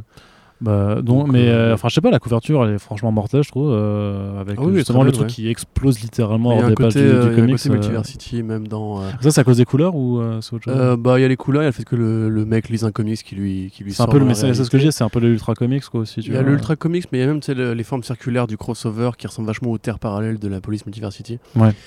Euh, moi, très honnêtement, je fais confiance à Loniquette, même si c'est effectivement. En, en, Indé, j'attends encore un petit peu sur le, le, grand Loniquette euh, qu'on me vend, parce que je trouve que. Voilà. God Country, c'est pas non plus. Euh, tu vois, c'est bien, mais c'est pas non plus. Voilà. Oui, c'est bien. Là, il a plein de projets en Indé, donc. Et puis le fait que Image Comics, lui, entre guillemets, lui laisse ce truc-là, qui a priori est quand même le premier crossover depuis très longtemps, en dehors des crossovers Miller World et compagnie. Euh, c'est quand même un signe de confiance assez important. Ça peut être encore une fois un galon accroché à sa veste. Mais je ne sais pas de quoi ça va parler. Je ne sais pas euh, comment bah, est-ce qu'il va réussir à jongler avec tout ça. Bah, je t'ai donné le concept et on sait que le personnage principal c'est un, un, un, revendeur de comics. Euh, non mais le concept, c'est les comics qui se matérialisent dans la réalité, c'est pas un concept. Tu vois, qu'est-ce que ça va raconter? Est-ce qu'il y aura est-ce que c'est un truc façon années 90 à la con, genre la, la Section Hero, où des personnages de, fiction rentrent dans, dans, rentrent dans le réel pour se bagarrer Est-ce qu'il y a un, est y a un vrai discours sur la, les comics en général, sur Image ou sur l'histoire d'Image ou quoi? Tu vois, moi je vois vraiment quels vont être les tenants et aboutissants, quel va être l'argument en fait, au-delà du gimmick. Parce que c'est vrai que les crossovers, on connaît, tu vois, mm. on en a lu plein, il euh, n'y a pas forcément besoin de. T'imagines s'ils font en fait, c'est juste une mini-série en 6 numéros, mais il y aura 36 variantes par numéro. Voilà. on va faire comme Marvel, les gars. non, je pense que c'est Spawn et, et, et Dragon, ils se rencontrent, ah, non, mais ils non, font la bagarre, après ils font, ah, en fait on est potes, et après ils affrontent un gros méchant, euh, tu vois. Ouais, non, non. C'est pour ça, restons, restons prudents. On va dire. Ok.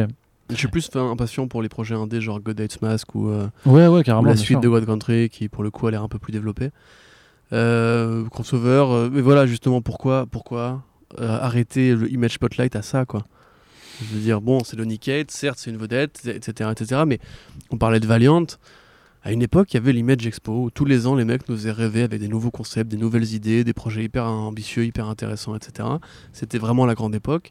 Là, j'ai l'impression que Boom Studio est en train de faire un meilleur parcours qu'Image Comics depuis quelques années.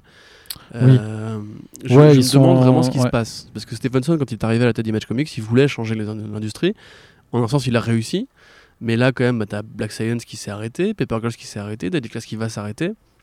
Euh, où, sont le, où, où est le nouveau Kevogan, tu vois Où sont les nouveaux projets Où sont... Bon, Remender, il y a Scumbag, mais Scumbag, c'est pas non plus... euh, ça a l'air bien, hein. Mm. mais c'est pas aussi gros que Black Science à mon avis.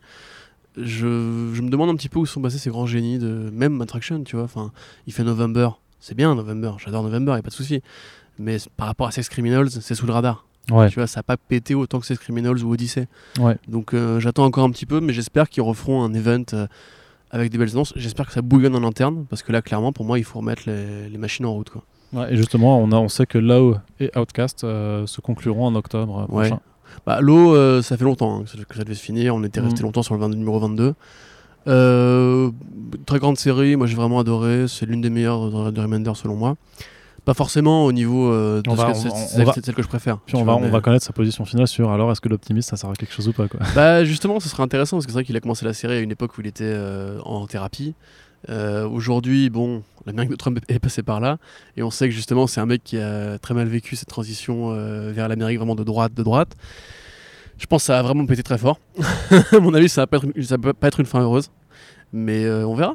Et Outcast, bah j'ai envie de dire bon comics.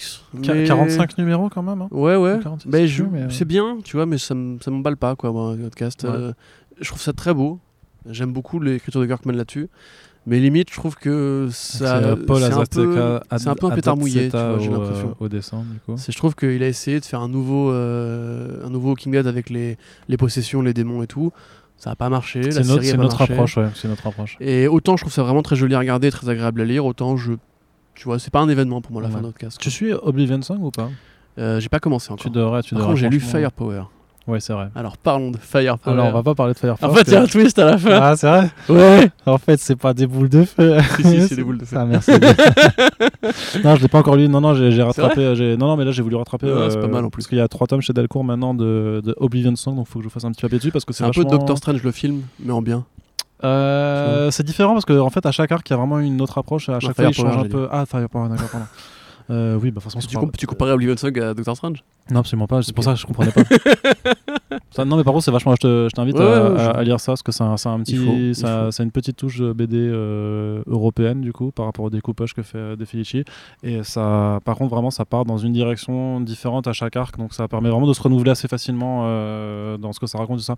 Donc vraiment, vraiment pas mal. Donc je vous le conseille si vous nous écoutez. et sinon, bah, vous lirez le papier et vous serez forcément conquis.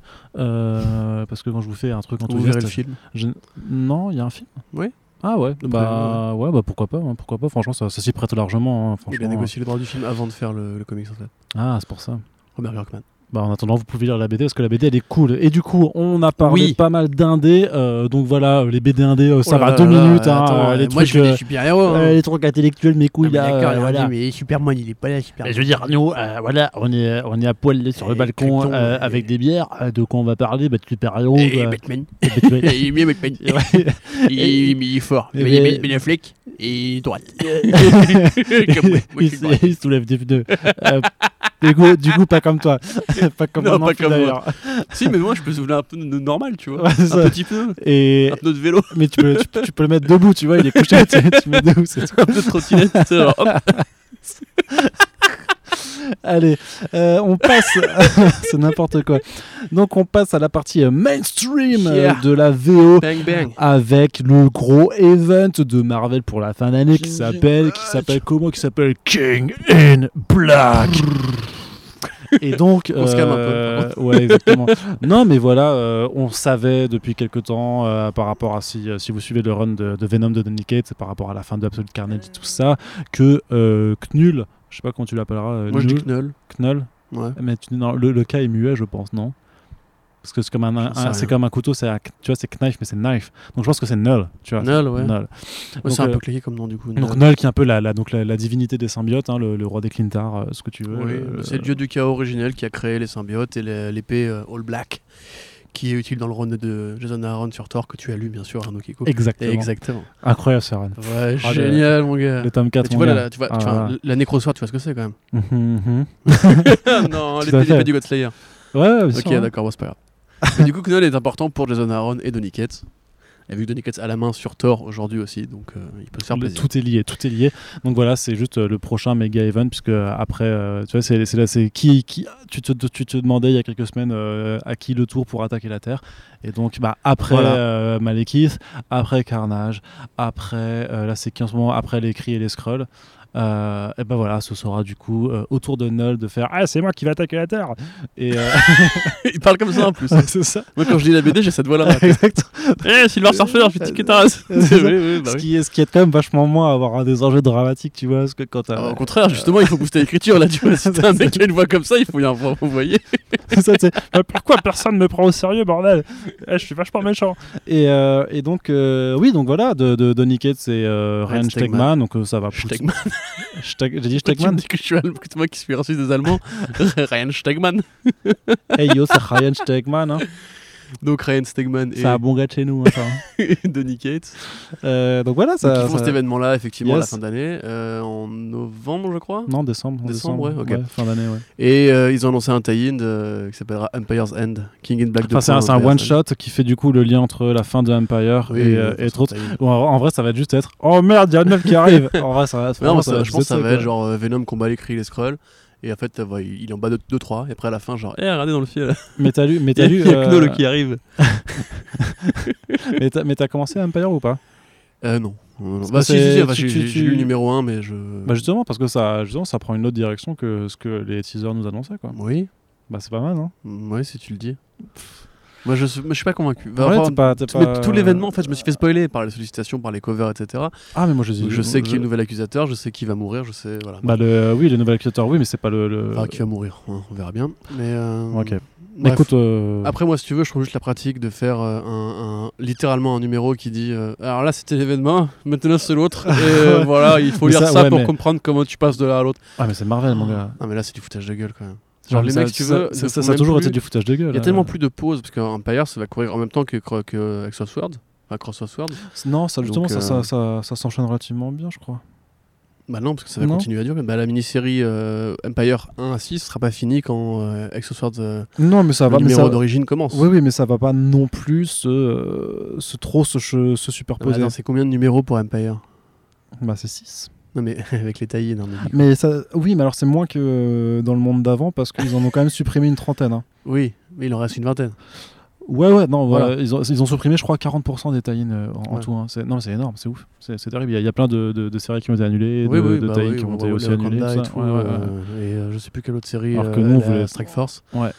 Bon, après, bon, je vais pas pleurer sur le sort de la Strike Force, mais Non, et je vais pas pleurer sur tous les one-shots à la con qui étaient annoncés. moi non plus, je m'en hein. fous, c'est pas la question, c'est ce que tu veux. Les mecs, vraiment, maintenant, c'est genre, il y a plus de pause. C'est genre, hein, c'est Ouais, mais ça fait déjà c'est quelques temps. de plus l'événement à flux tendu, à flux tendu, à flux tendu. L'année dernière, on avait War of the Realms, puis direct, on avait euh, Absolute Carnage, et après, tout de suite, on avait. euh, oui, mais la et- différence, c'est que War of the Realms, Absolute Carnage, c'était euh, Jason Aaron et Lenny Kett. Ouais. Là, c'est Dan Slott et euh, Oh, le mec.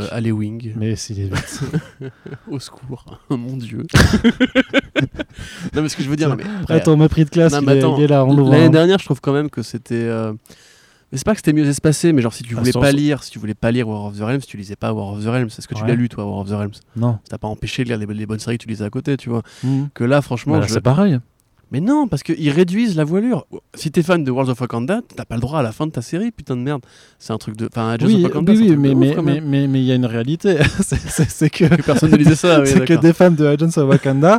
Il y a, y eu des gens qui se sont a- plaints dans la news qui ont dit euh, c'est un scandale, etc. Donc je pense qu'il y avait 5 lecteurs en France qui sont venus euh, commenter. C'est vrai. Mais non, mais attends, mais au-delà de ça, c'est vraiment, alors là, c'est euh, c'est un mois, c'est Empire, le mois suivant, c'est euh, of Swords, ouais. le mois suivant, c'est King in D'ailleurs, quoi. c'est- Cross of Swords, je pense qu'il Oui, faut Cross dire. of Swords, oui, bon, écoute, hein, c'est les X-Men, voilà, c'est pas, Ouais. pas les Crossmen.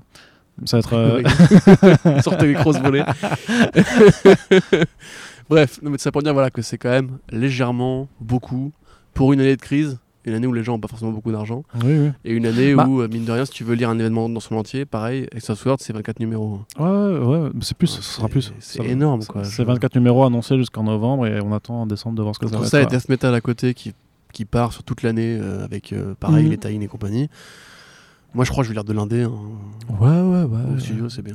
Et du coup, il y a un Dark Ages qui arrive aussi. Donc par Tom Taylor qui revient un petit peu faire du des bisbis chez, chez Marvel. Et en fait, il y a eu un, un prologue. a priori, c'est quand même. Enfin, Marvel veut faire l'événement là-dessus, mais oui, techniquement, comme on, comme on me l'a signalé euh, dans, dans, des commentaires sur le site, euh, je vous lis, ne vous inquiétez pas, euh, ce sera pas un event à proprement parler. Enfin, quoique moi, je m'attends vraiment à ce que Marvel sorte des tie en plus, hein, vraiment pour, pour faire plein de trucs avec. mais donc voilà, donc la petite histoire du FCBD, ça montre en fait qu'il y a une coupure d'électricité, enfin, de, ouais, une power surge générale sur, sur Terre. Et du coup, bah, tous les héros qui en dépendent, par exemple, tous ceux qui ont des armures robotiques, technologiques, comme Iron Man et tout ça, vont être graves dans le caca. Et quand même, euh, dans l'histoire en question, il y a quand même Iron Man qui, euh, je crois, je sais plus si c'est une jambe ou un bras qui perd, quoi, mais genre euh, truc un peu, un peu rude. Et j'ai l'impression que ça va être un peu, tu vois, la, la, série catastrophe qui se passe dans Marvel, mais qui sera hors continuité un petit peu comme DC de chez, chez DC. Série catastrophe par Tom Taylor. C'est incroyable, hein, on n'a jamais, vu ça. bizarre. on a jamais vu ça. Bah, après, après j'imagine qu'il. Non, mais respect à Tom Taylor. Hein. Non, mais bah, ultra, de toute façon, franchement, c'est le mec, je pense que tu pourrais lui dire, ta série c'est de la merde, dites fort, il te regarde dans souris, il fera, il fera ouais, c'est cool. What's your opinion, mate ça, ça, ça, C'est le meilleur mec, franchement, en plus, c'est trop sympa et tout, mais trop, euh... par rapport à son succès. Mais c'est bien de le voir euh, chez Marvel aussi. Je, pense qu'il est, conscient, pense qu'il est conscient aussi un peu de sa recette, tu vois. Justement, euh, pourquoi ne pas avoir relancé Marvel Zombie avec lui? Ça fait des années qu'il veut relancer Marvel Zombie, que tous parce les, que, tous bah, parce que la nouvelle série, la nouvelle série, elle ressort hein, du coup, cet automne là. Ah, elle va nulle, mais euh... bien quoi. Tom Taylor, il sait faire. Prenez-le lui. Euh, qui quitte à pomper DC Comics en récupérant leur roster à eux, parce que Tom Taylor, il est c'est DC, hein, faut qu'on arrête de dire des conneries. Euh, pourquoi un one shot sur, une panne de courant enfin, Famous Iron Man, X-Men Red, tout ça, hein, ça a quand même bien marché. et son Wolverine aussi. X-Men Red, ça a hein. bien marché. Tu, tu veux le dire sans, sans éternuer celle-là? Si, si. X-Men Red. Attends, attends, regarde, regarde, regarde, je te la fais, je te la fais. X-Men Red, ça a marché. C'est de la merde. ça passe pas de la merde, mon gars. Franchement, X-Men Red, non, c'était bien ça va. Oh non. Bah, ah, franchement, quand tu, l'as lu, X-Men Red, ah, mais oui. Juste mais non, non, je l'ai lu et quand tu compares à côté avec. Aussi. Bah, moi j'aime bien, mais. Euh, mais quand tu as payé une bière dans un bar. Mais non, ça n'a rien à voir. Déjà, c'était deux. mais euh, je veux dire, entre quand, quand, à l'époque ce que tu as à lire c'est X-Men Blue, X-Men Gold et que tu as ah X-Men oui, oui, qui débarquent, bah, ça va. Mais, mais, même avant les, les, X-Men d'avant, enfin ça faisait des je sais pas, c'était quand même un petit truc sympa, tu vois, euh, par rapport au truc qui était d'accord, c'était sympa. Sympa. Bah tout le reste c'était nul. Non mais attends. Donc moi on me donne que des trucs nuls et un truc sympa, je prends un truc sympa. Je Tom Taylor chez DC Tom Taylor chez Marvel. Tom Taylor chez DC, Ah, mais voilà, mais forcément, euh, oui, oui, d'accord. C'est tout ce que je disais, c'est la resta de DC, c'est pas la resta de Marvel quand il va chez Marvel il n'est pas aussi marquant, il n'est pas aussi puissant, il n'est pas aussi installé. Bah après, c'est pas, c'est pas ses personnages C'est quand même un événement sur une panne de courant, quoi. enfin, c'est claqué. oh merde, hey, euh, mais mon armure elle fonctionne plus. T'essaies de la relancer. Est-ce que tu as débranché et rebranché l'armure? T'as attendu 10 secondes Non, mais bref, voilà, après, euh, tant mieux pour lui s'il fait de l'argent avec ça, je suis content. Ouais. Ouais, et Tom Taylor, meilleur mec. Voilà, et, euh, et, quand on est vraiment dans l'effet d'annonce, euh, encore plus que d'annonce, du coup, euh, et franchement, moi je suis prêt à parier que c'est peut-être Tom Taylor, je sais pas, DC Comics qui annonce du coup son prochain méga event de l'hiver qui s'appellera hmm. Endless Winter. Eh ben. Donc on sait rien, hein, à part qu'a priori il y aura du, du, du, froid, ça, ça, va, ça va être froid. Alors il faut savoir que Endless Winter c'est un personnage qui date du Golden Age, voilà, avec. Euh, alors c'est Dolores Winter, justement, je crois qu'elle s'appelle, euh, qui a été, euh, qui s'est fait bolosser par l'Ultra Humanite, qui lui a piqué son corps. Du coup, son esprit allait dans un autre corps et du coup, en fait, elle a développé un trauma qui veut qu'elle ait toujours, elle veut une sorte de jeunesse éternelle. Donc, elle veut toujours se transfuser son cerveau dans un corps plus jeune et en même temps, elle a des pouvoirs de glace. Et je pense que du coup, ça aura rien à voir avec ça parce que je vois pas, je vois pas, il n'y a pas quelqu'un d'assez, je sais pas j'ai pas envie d'être méchant, tu vois, mais je dirais de, de, cultiver, de cultiver Slash intelligent pour aller chercher ça, tu vois, pour en faire un event, clairement, parce que c'est trop obscur. Euh, par contre, euh, c'est vrai qu'il y a un truc, et alors je m'excuse si on le spoil euh, sur la VF, mais tu sais qu'ils ont quand même fait un truc horrible euh, l'année passée avec leur Year of the Villain mes couilles là euh, avec Nora Freeze je sais pas si, si, tu vois ou Year of the Villain oui d'accord oui tout à fait ils ont fait. un arc dans Detective Comics je crois. Je, honnêtement je n'ai pas lu. Ah ouais. Euh, mais grosso modo alors je, m'excuse vraiment si c'est un gros spoil pour vous que vous suivez la, la, série Batman Detective. Donc bah, coupez-moi pendant 30 secondes. 30 secondes 30 secondes voilà ça fait 1h30 de podcast et vraiment là coupez-moi pendant 30 secondes Allez, donc là on est dans une balise spoiler. Euh, grosso modo, Nora Freeze, euh, elle est vivante euh, de nouveau, elle est plus dans le coma et elle a une armure de, de Mr. Freeze quoi, et c'est Mrs. Oh Freeze et, genre elle est devenue ultra méchante et elle a un gun qui qui frise tout. c'est genre c'est horrible. C'est horrible. Pourquoi? C'est horrible. Ça va pas ou quoi? J'ai lu le truc et, j'en pouvais plus. Je sais. Et, c'est qui écrit ça? Mais c'est Tomasi qui est sur des mais mais ça c'est clairement c'est un truc c'est c'est c'est l'autre bolos de Zach pardon de, Scott Snyder qui est venu le, voir qui a fait vas-y fais-moi ça parce que c'est Heroes of the Villain tu vois. pas arrivé au bout de la balise spoiler ouais donc voilà hop c'est la fin de la balise spoiler. Et, c'est trop nul tu vois c'est juste trop ouais, nul. Bah, je me doute hein. et je me dis que c'est peut-être lié à ça. Mais je trouve ça aussi nul parce que c'est pas du tout une, un vilain non franchement je pense que ça event ça rien à voir avec tout ça que ce sera juste euh, une vague de un autre truc euh. Euh, le soleil qui est qui marche plus et du coup air glaciaire je sais pas quoi tu oui bah moi je pensais plutôt à ça tu vois genre mm. même un truc je sais pas écologique tu vois, genre Air Glaciaire chez DC, comment tout le monde s'adapte. Tu vois, il y, a bien eu une époque, euh, rappelle-toi, cette bonne époque où DC Comics faisait des, événements incroyables comme euh, No Man's Land et euh, Cataclysme. Enfin, Cataclysme et No hein, Man's Land, tu vois. Hein, pas mais à l'époque, tu vois, No Man's Land, c'était une situation qui était appliquée à tout un univers, l'univers Batman, pour voir comment le statu quo pouvait évoluer, etc. Ce serait intéressant de voir, voilà, simplement, je sais pas, moi, une air glaciaire, effectivement, et du coup, tu verrais Mr. Freeze qui serait devenu le patron de Gotham City parce que lui, il s'en bat les couilles. Euh, je sais pas, après, je. Mais j'ai pas envie de spéculer parce qu'honnêtement, je... Mm. je sais pas trop comment marche le cerveau de Tom Taylor donc. Euh, c'est pas lui, on sait même pas qui, qui y sera. Je disais juste que ça, ça pourrait être lui, tu vois. Parce c'est lui qui l'a tissé, non?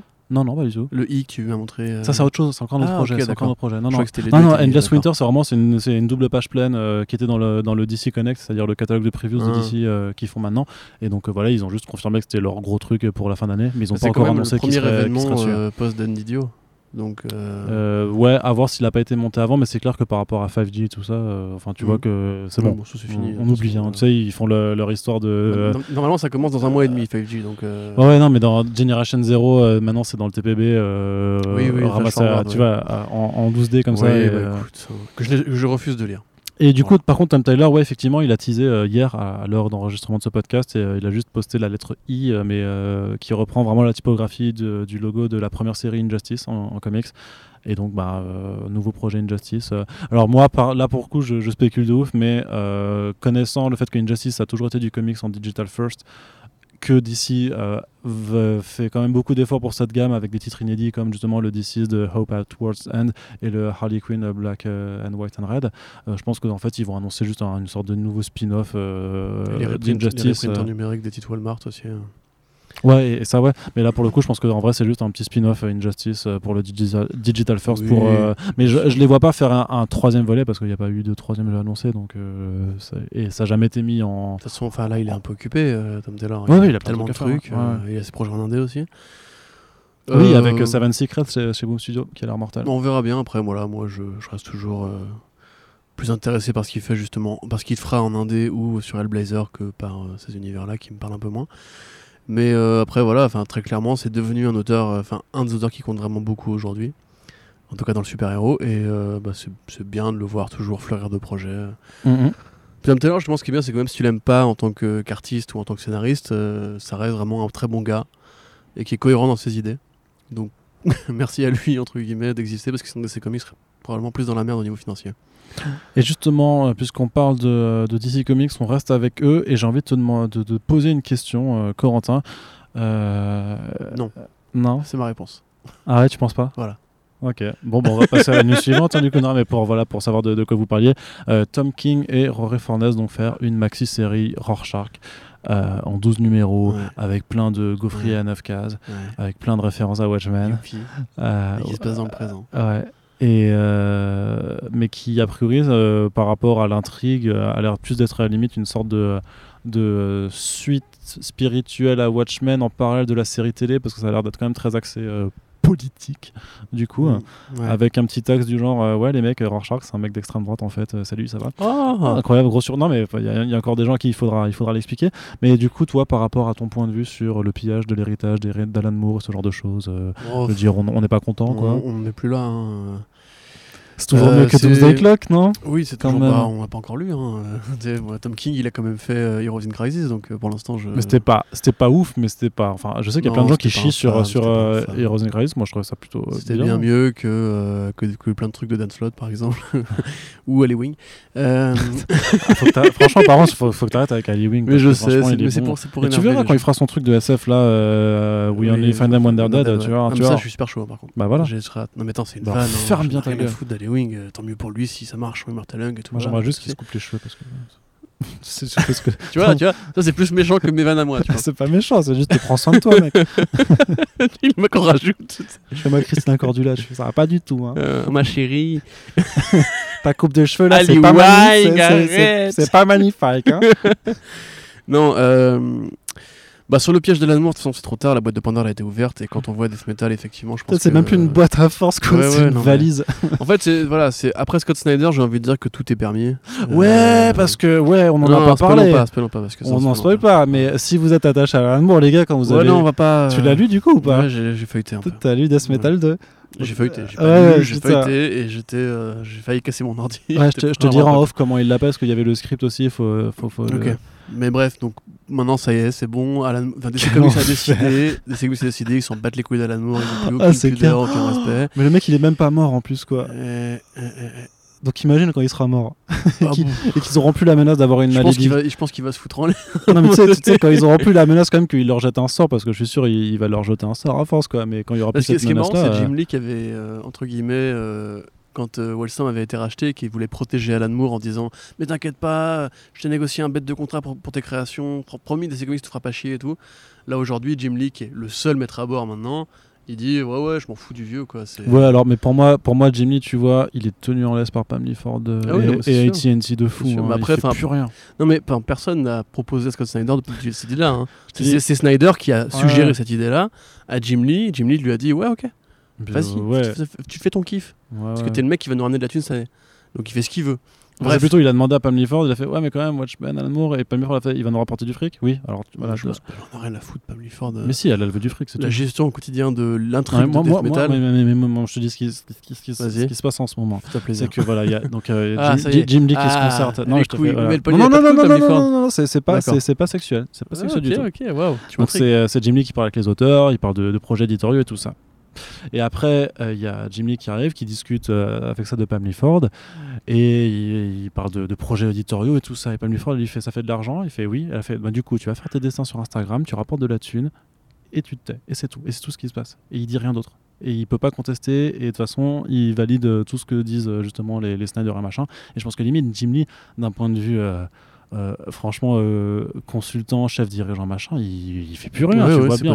on verra peut-être que Endless Winter, c'est euh, justement, c'est peut-être son premier event du coup qui, qui va un peu chapeauter tout seul.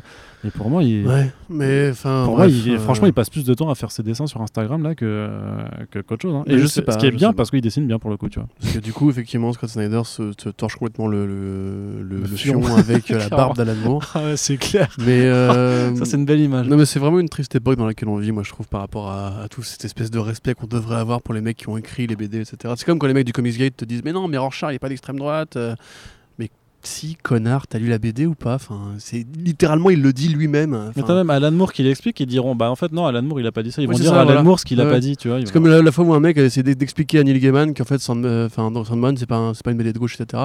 mais l'auteur de Sandman, c'est moi en fait. Mmh. bah, c'est comme, les mecs, comme, comme, les mecs qui expliquent les comics de Gail Simon à Gail Simon, tu vois. Ouais, ouais. Bah, bah, ça, à la limite, j'ai envie de dire que ça me, ça me choque même plus aujourd'hui. Hein, mais.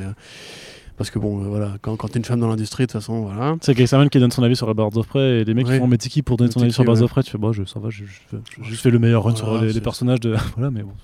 Bref, donc, revenons euh, aux choses du présent. Oui. Euh, donc, effectivement, bah, la série Rorschach, qu'est-ce que. Mais ça m'intéresse d'ailleurs, tiens, voilà, toi, qu'est-ce que tu en attends? Moi, ce que j'en attends, bah, j'attends vraiment un, un, un bon thriller. Euh, parce que je pense que Tom King est, doué pour faire ça. Je pense qu'on l'a quand même déjà vu un peu avec Sheriff of Babylon, quand même, qui était, qui était, qui était mortel.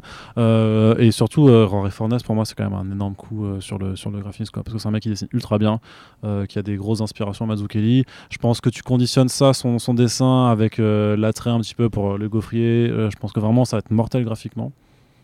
Et euh, parce que déjà sur Mister Miracle, il utilisait à mort Tom King, c'était bien. Après, euh, ouais, je suis, j'ai, moi, j'ai, ce, ce, je suis partagé toujours par rapport à cette utilisation de Watchmen à outrance. Après, je pense qu'il y a un réel je pense que ça peut être intéressant. Il y, a, quelque chose à raconter avec Rorschach, clairement. Je pense qu'il y, a quelque chose à dire. Euh, donc, euh, mais je trouve que ce que ce qu'en dit déjà Lindelof, je pense que ça va pas suffisant. Ça, va... Oui, oui, non, je suis d'accord. Non, bah, je suis d'accord avec sur la, la de Rorschach par l'extrême droite, c'est fait et bien fait. Et l'héritier potentiel que serait Looking Glass, bon, ça va pas au bout de son idée malheureusement, mais moi en fait le problème, si tu veux, ce que j'ai avec tout ça, c'est que euh, je suis désolé, mais je. Ah, sois pas désolé. Hein. Rorschach, c'est la question Mm. Point. Rorschach, c'est un personnage inventé par Alan Moore en se basant sur la question de DC Comics, un personnage qui n'est plus du tout exploité, à part par Jeff Lemire, qui en fait une très bonne série, d'ailleurs on est content, merci Jeff. Mais putain, euh, quand, Jeff Lemire te fait la question 1, Death of Vic Sage, c'est du Rorschach. C'est un mec d'extrême droite euh, qui veut euh, rendre l'Amérique aux Américains, etc. Exactement comme le frère Rorschach. Donc pourquoi toujours vouloir taper dans l'héritage de Moore? Moore, il a pris des personnages qui existaient déjà pour en créer des nouveaux. c'est un nom qui vend de ouf, mec. Non mais attends, mais les, Tom King, il pourrait faire comme Jeff Lemire, créer son univers de super-héros à lui, ou s'inspirer de personnages qui existent déjà. Il est sous contrat hein, d'exclusivité, je crois.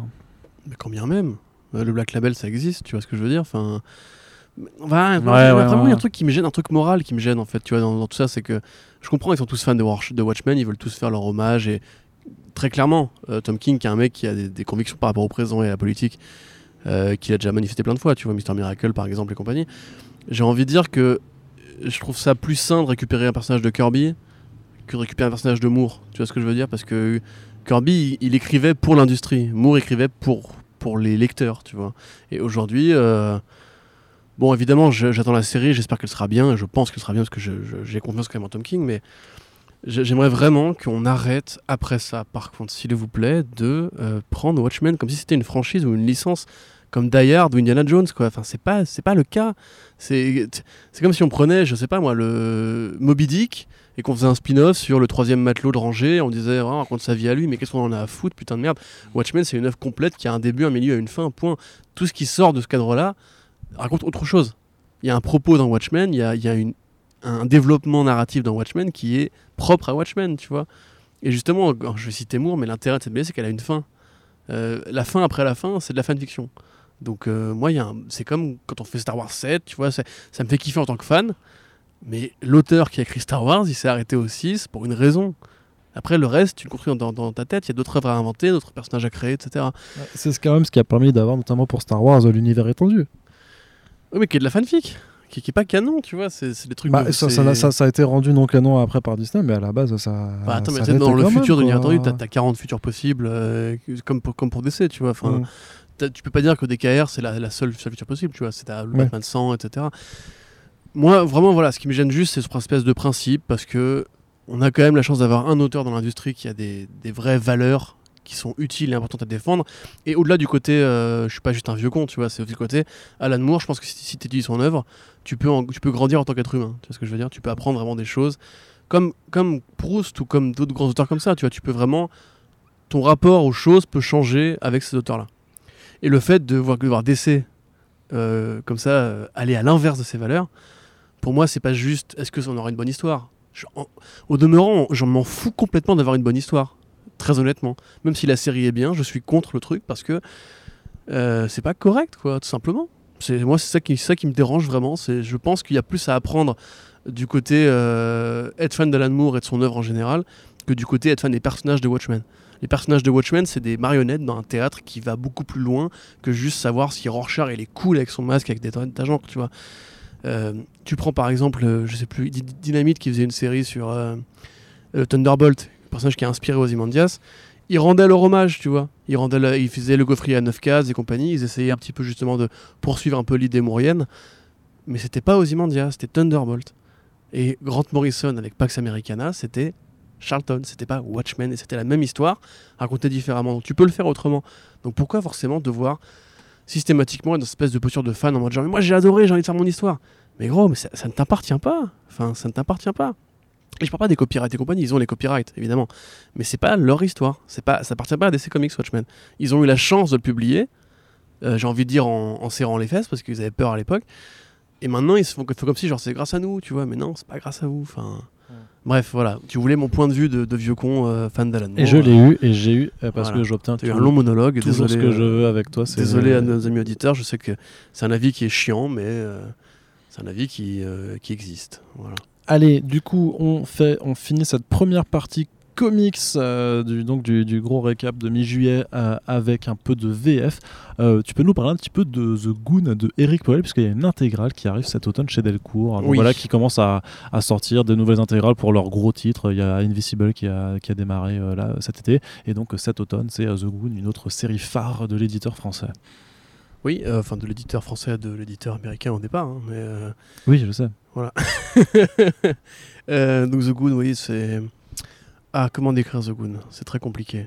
Bon, The Goon, grosso modo, vous voyez une sorte de ville, euh, un petit peu comme la ville dans Tempête de boulettes géantes, on va dire, avec la mafia, en plus, et euh, un, imaginaire à la mi-chemin entre Tim Burton, entre cette espèce ouais, d'imaginaire mafieux, vraiment euh, les mitrailleuses Thompson, les, les, feutres et compagnie, un petit peu à la Hellboy aussi, il y a un peu de Mignola, il y a vraiment beaucoup d'influences qui se rencontrent et qui se rejoignent c'est à la fois du Jean-Pierre Jeunet, à la fois du Mignola, etc. Enfin, il y a plein de trucs vraiment qui, sont trop chocs. Et c'est l'histoire d'un jeune homme qui, euh, qui, va devenir le parrain de la mafia quand il était petit. Euh, et diriger justement euh, les gangsters contre les zombies qui attaquent périodiquement une ville sans nom, en bord de côte, où il y a toujours un brouillard puissant, des personnages en couleur, des vampires, des monstres, des truands, etc. C'est euh, le chef-d'œuvre d'Eric Powell, c'est l'un des chefs-d'œuvre euh, de la bande dessinée américaine. C'est complètement taré, c'est complètement euh, accessible. Ça, tu peux être lu par, par un enfant comme par un adulte. C'est un univers fantastico-aventure avec plein de personnages brillants, un style graphique assez unique en son genre. Quand tu vois du The Goon, tu vois du The Goon. Tu sais très bien que c'est Powell qui l'a dessiné. Et il a aussi un talent de coloriste extraordinaire, parce que se colorise tout seul. Et il a une colo justement très animation, ça pourrait te plaire d'ailleurs. C'est un, style justement qui fait très dessin animé.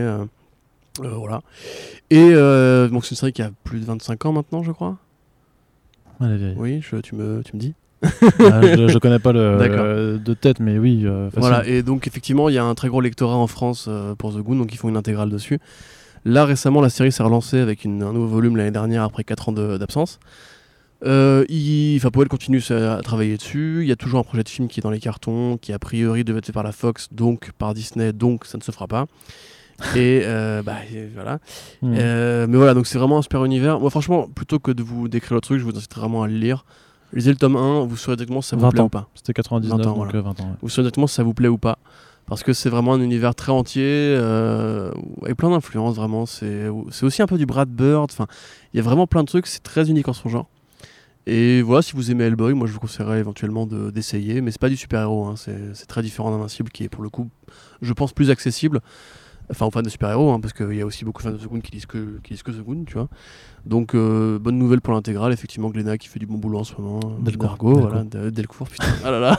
Glenna c'est après justement, c'est plus compliqué. Non mais tu vois, c'est le fait ça, c'est d'avoir un chat et de pas beaucoup dormir la nuit. Euh, je suis fatigué, et du mhm. coup je m'embrouille dans mes mots, donc je pense que tu enchaînes euh, sur la news suivante. Effectivement, bah justement, on allait parler de Glenna Comics puisque la situation est, plutôt différente hein, par rapport à la, production de comics de, de l'éditeur qui avait quand même arrosé le marché euh, au moment de leur lancement, donc c'était période 2012-2013, avec des titres qui ont fonctionné. Euh, par, le, par le passé, comme Lazarus, comme The Wicked euh, plus The Divine, Lady Mechanica, quand même, qui, qui doit être l'une de leurs meilleures ventes, je pense. pourquoi, par contre? Parce que Jabenita se dessine bien. Ouais. Il sait, sait pas, il sait pas, il sait pas faire de, l'art séquentiel, mais il sait bien dessiner. Donc moi, je comprends la traite pour les fans de cosplay. parce que le steampunk, c'est pas, c'est assez rare aussi, tu vois. Donc voilà. Non, pas vrai. Après, moi, je me rappelle toujours de cette interview fantastique euh, que j'ai faite de lui à je sais plus quel Comic Con 2017-2018. Tu comptes en refaire un jour? Ou euh, De quoi? Est-ce que la suite va arriver un jour euh, de Lady Mechanica bah, Ça continue, mec. Ça continue actuellement? Bah, Bien sûr. Sérieusement? Mais oui. Mais pour Tous les mois? Mais bah, il fait des mini-séries chaque année, mec. C'est vrai? Mais oui c'est pour ça que Glenna continue aussi à sortir. Là, y a, dans le FCBD, il y, a une preview du nouveau, du nouveau tome qui arrive moi, genre, plus tard dans l'année. C'est juste un volume, tu vois. mais non, il y en a 5, 6. Euh, c'est vrai Mais oui. C'est toujours aussi mais, chiant. Mais ça marche. Bah, il change les enfin, ça change de cadre à chaque fois. Il y a des inspirations de différents folklores. C'est pas, c'est pas nul à chier, tu vois. C'est comme dit, ça reste bien dessiné. Moi, je trouve que, moi, je trouve que Benitez a un énorme problème de plus de, ouais, de, de façon d'aborder l'art séquentiel parce que pour moi, il fait euh, beaucoup de, planches. En fait, sur la moitié d'une planche, tu as juste une pin-up en fait, et qu'après t'as l'action dans les dans, dans l'autre moitié de planche, et je trouve que c'est pas forcément ultra agréable à lire. Euh, après, le mec dessine bien, et comme dit, il y a un vrai attrait pour le, tout le côté steampunk de la chose parce qu'il n'y en a pas beaucoup non plus dans, dans le comics. Et donc c'est Bah, pour ça que ça euh, fonctionne. si, si. Bah non. Bah, Zinescope, ils font des, des steampunk. oui, euh, mais Zenescope, euh, mais, mais qui, mais oui, mais Zenescope, s'il te plaît. Bah, c'est des steampunk avec des belles meufs. Hein. oui, mais c'est pas, oui, mais c'est, oui, mais c'est pas, c'est pas Joe Benitez. Ignition City de Warren Ellis. Oui, bah non, bah on a plus, on, on a plus, voilà, on a plus, ouais, on a, c'est on a fini. plus le droit d'en Ah. Batman. et donc voilà, et donc je disais juste cette, cette- interview où je lui demande, mais du coup, euh, vos recherches euh, visuelles pour, euh, pour les Mechanica, comment vous avez fait? Et il me fait, euh, ouais, bah euh, j'étais sur Google Images et j'ai tapé euh, sexy steampunk. Génie. Génie. et- il rigolait. Et du coup, il rigolait pas. Et il a pas rigolé après, tu vois. Il était, euh, il était ultra premier degré. Et du coup, j'ai fait, d'accord. Mais Euh, C'est pas une série pour cosplayeuses, euh, en fait. euh, Mais en fait, c'est non, non, justement, c'est l'inverse, je crois. C'est que justement, il, il- il qui nourrit ouais, il voyait, justement, il voyait plein de cosplays de steampunk et s'est dit, ah, vas-y, je vais faire une série un peu comme ça, quoi. Ça, tu me choques, je savais pas qu'il y avait une suite. Mais, mais, lis, mais, mais, mais, mais lis les interviews de Joe Mais il a pas mis genre faites, 4 ans euh, ou 5 ans à faire la suite Bah après, il y en a, oui, oui, mais, mais là, il est sur, J'ai un, pas, moi j'ai pas repris après le premier volume. hein. il est sur un rythme euh, de production assez soutenu. Mais m'en justement, battant les couilles du steampunk personnellement. euh. Glénat donc poursuivra de toute façon euh, Lady Mechanica parce que c'est quand même leur euh, voilà c'est leur grosse euh, leur, leur grosse euh, mouture. Par contre effectivement il y avait plein de séries donc je disais qui ont plus ou moins réussi à trouver leur leur, leur lectorat. Il y avait Bleach Planet aussi, il y a Letter 44 qu'ils ont réussi à publier intégralement en 6 tomes. Pretty Deadly.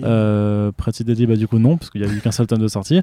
Mais justement, c'est le problème, tu vois. Il y a Sex Criminals qui a marché aussi un petit peu. The Old Guard, ça, ça, ça fonctionne, ça fonctionne assez on bien. en est où avec Sex Criminals en français? Ah, Sex Criminals, je crois qu'il y a eu 3 ou 4 tomes et qu'ils attendent du coup de pouvoir publier la suite. Mais après, ils attendaient aussi Ouais, le, retour de. Relativement, il n'y a pas trop de retard. C'est pas celle qui a le plus de retard. Par contre, justement, moi dans ma bibliothèque, j'ai plein de titres, tu vois, que, euh, dont si je te dis les, les- les noms, euh, tu, enfin, tu te rappelles de. Je sais plus, il y avait Evil Empire, euh, Gunners, Secret euh, Service, je crois, un truc comme ça. J'ai plusieurs albums que j'achetais juste par défaut parce que ça sortait au début, je voulais soutenir l'éditeur, euh, dont euh, tu, sais plus ce qu'ils sont devenus euh, après, tu vois, c'est vraiment, ils avaient vraiment fait beaucoup de choses.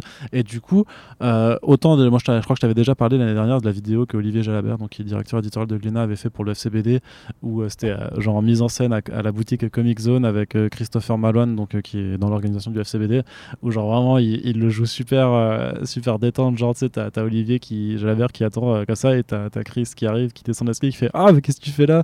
Ah, bah tiens, je vais te parler de, on va parler du programme Glénat, alors qu'est-ce qui se passe?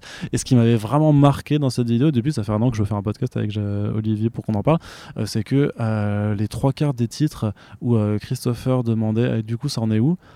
Euh, bah, du coup en toute transparence il disait bon bah ça n'a pas trouvé son public donc on attend ou alors on, on publiera pas.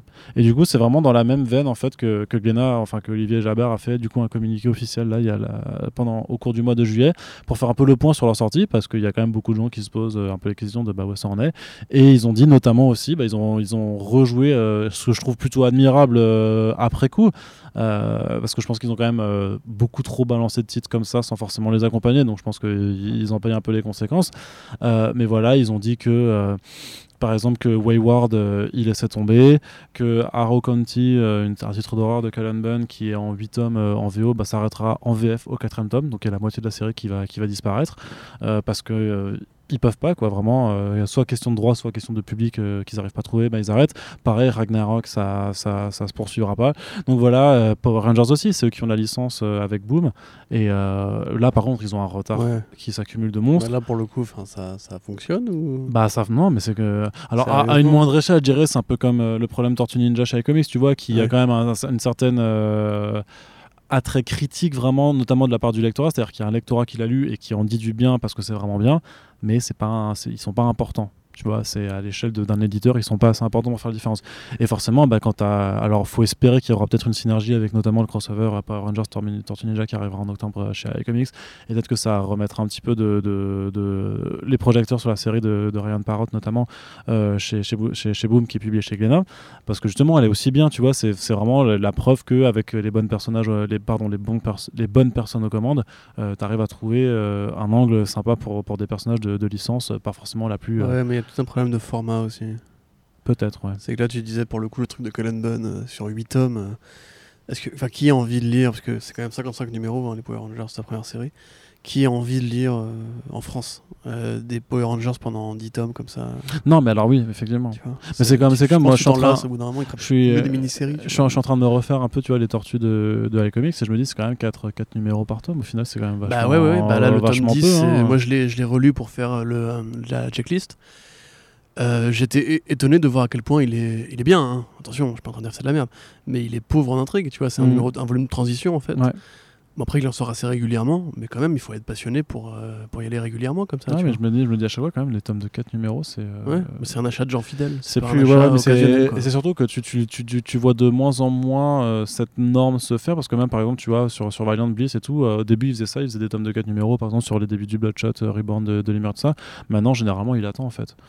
Notamment aussi parce que Bliss fait de plus en plus de, de mini-séries ou de, de trucs en, en 12 numéros max, mais par exemple pour Livewire, il voulait le sortir d'abord euh, en 2 ou 3 tomes et finalement il l'a fait en intégral direct, en récit complet Ouais, parce bah que. euh, je pense ça- que ça marche mieux après. bah, je, je pense que ce serait plus intéressant pour Glénat, en tout cas pour les Power Rangers, de, de faire des, des plus gros volumes pour. euh, et j'imagine que le calcul, c'est que euh, peut-être que si t'en sors plus, ça, ça coûte moins cher à produire, je sais pas, tu vois. Je pense qu'il y a. oui, de peut-être un- y avoir un enfin un prix de, un prix de gros, même Ouais, de la fabrication. hein, Ça, je ouais. t'avoue, je, je suis pas assez. euh, Non, mais, c'est assez évident qu'au niveau de la fabrication, si tu as juste une couverture dure à payer plutôt que.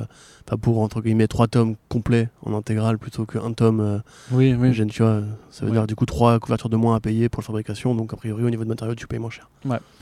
En tout cas, il continue aussi avec les titres euh, Dark Crystal par exemple, et Archie Comics aussi, ils ont dit, mais il y a beaucoup de choses qui sont reportées à 2021, donc c'est quand même un, un programme qui. euh, euh, est- Archie, je pense qu'ils espéraient la, pareil, la franchise. mais- Alors je ne sais pas. bah, De toute façon, il y a eu un, il y a eu un loupé.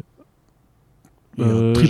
J'allais, j'allais dire euh, terrible, mais j'en sais rien parce que j'ai pas, je, je me rappelle plus des chiffres GFK, mais euh, quand même le format soft cover appliqué pour login, ça n'a pas marché de toute façon parce que tu vois bien que maintenant ils sont passés en tout cartonné, donc c'est clairement que ça n'a pas trouvé son public. Pourtant, moi je trouvais ça intéressant parce que c'était quand même un peu plus grand, donc ça permettait de profiter des belles planches, notamment de Hughes sur euh, Véronica, et Betty, et Veronica Veronica, par exemple, mais aussi que vu que c'était souple, bah, c'était, c'était 12,50€ pour le pour des albums qui, euh, à, à même contenu de page, euh, parfois sont vendus euh, 16-17 euros chez d'autres mais éditeurs, tu vois. Il y a un problème avec le euh, souple aussi euh, en ouais, France, je pense. euh, ben, on enfin, arrêtez du carton. enfin, oui, tout, mais l'important c'est les histoires aussi, tu vois. Mais je dis pas le contraire, c'est euh, pas moi, tu vois. Moi, je les, je les si, ai. mais si, j'ai ai, Betty et Véronica, je l'aime. C'est toi qui me l'as volé Oui, et je le rendrai pas.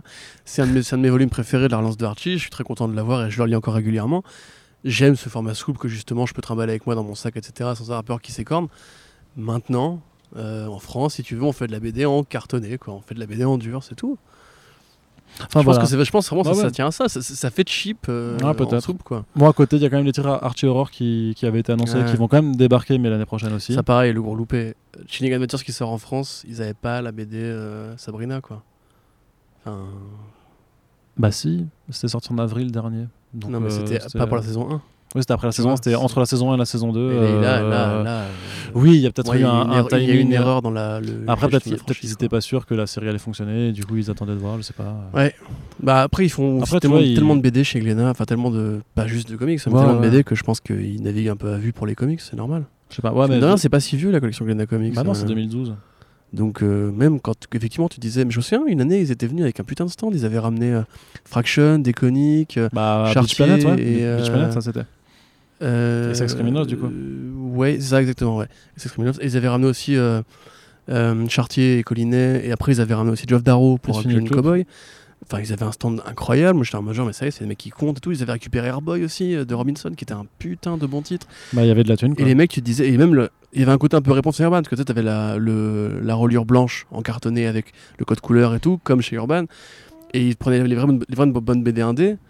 Et en fait, ils ont trop, ils ont trop tiré à vue, quoi. Ils ont trop tiré à droite à Je gauche. crois qu'ils ont, ouais, ils ont, ils ont voulu balancer à mort et que ça, n'a pas pris. Mais enfin, voilà, mais au moins, ils, quelque part, je leur dis, ils reconnaissent le truc. Et puis, il y a quand même des, des quelques, quelque chose qui arrive quand même cette année où, euh, en fait, le vrai truc que je retiendrai surtout, bon, c'est qu'ils confirment qu'ils vont publier euh, The Old Guard euh, Force Multiplied euh, qui vient de se finir, qui est plutôt sympa euh, chez Image. Il y a- donc, il y, a, il y a un troisième volume qui arrivera ensuite chez Image et qui euh, ira aussi chez, chez Glénat pour faire la trilogie.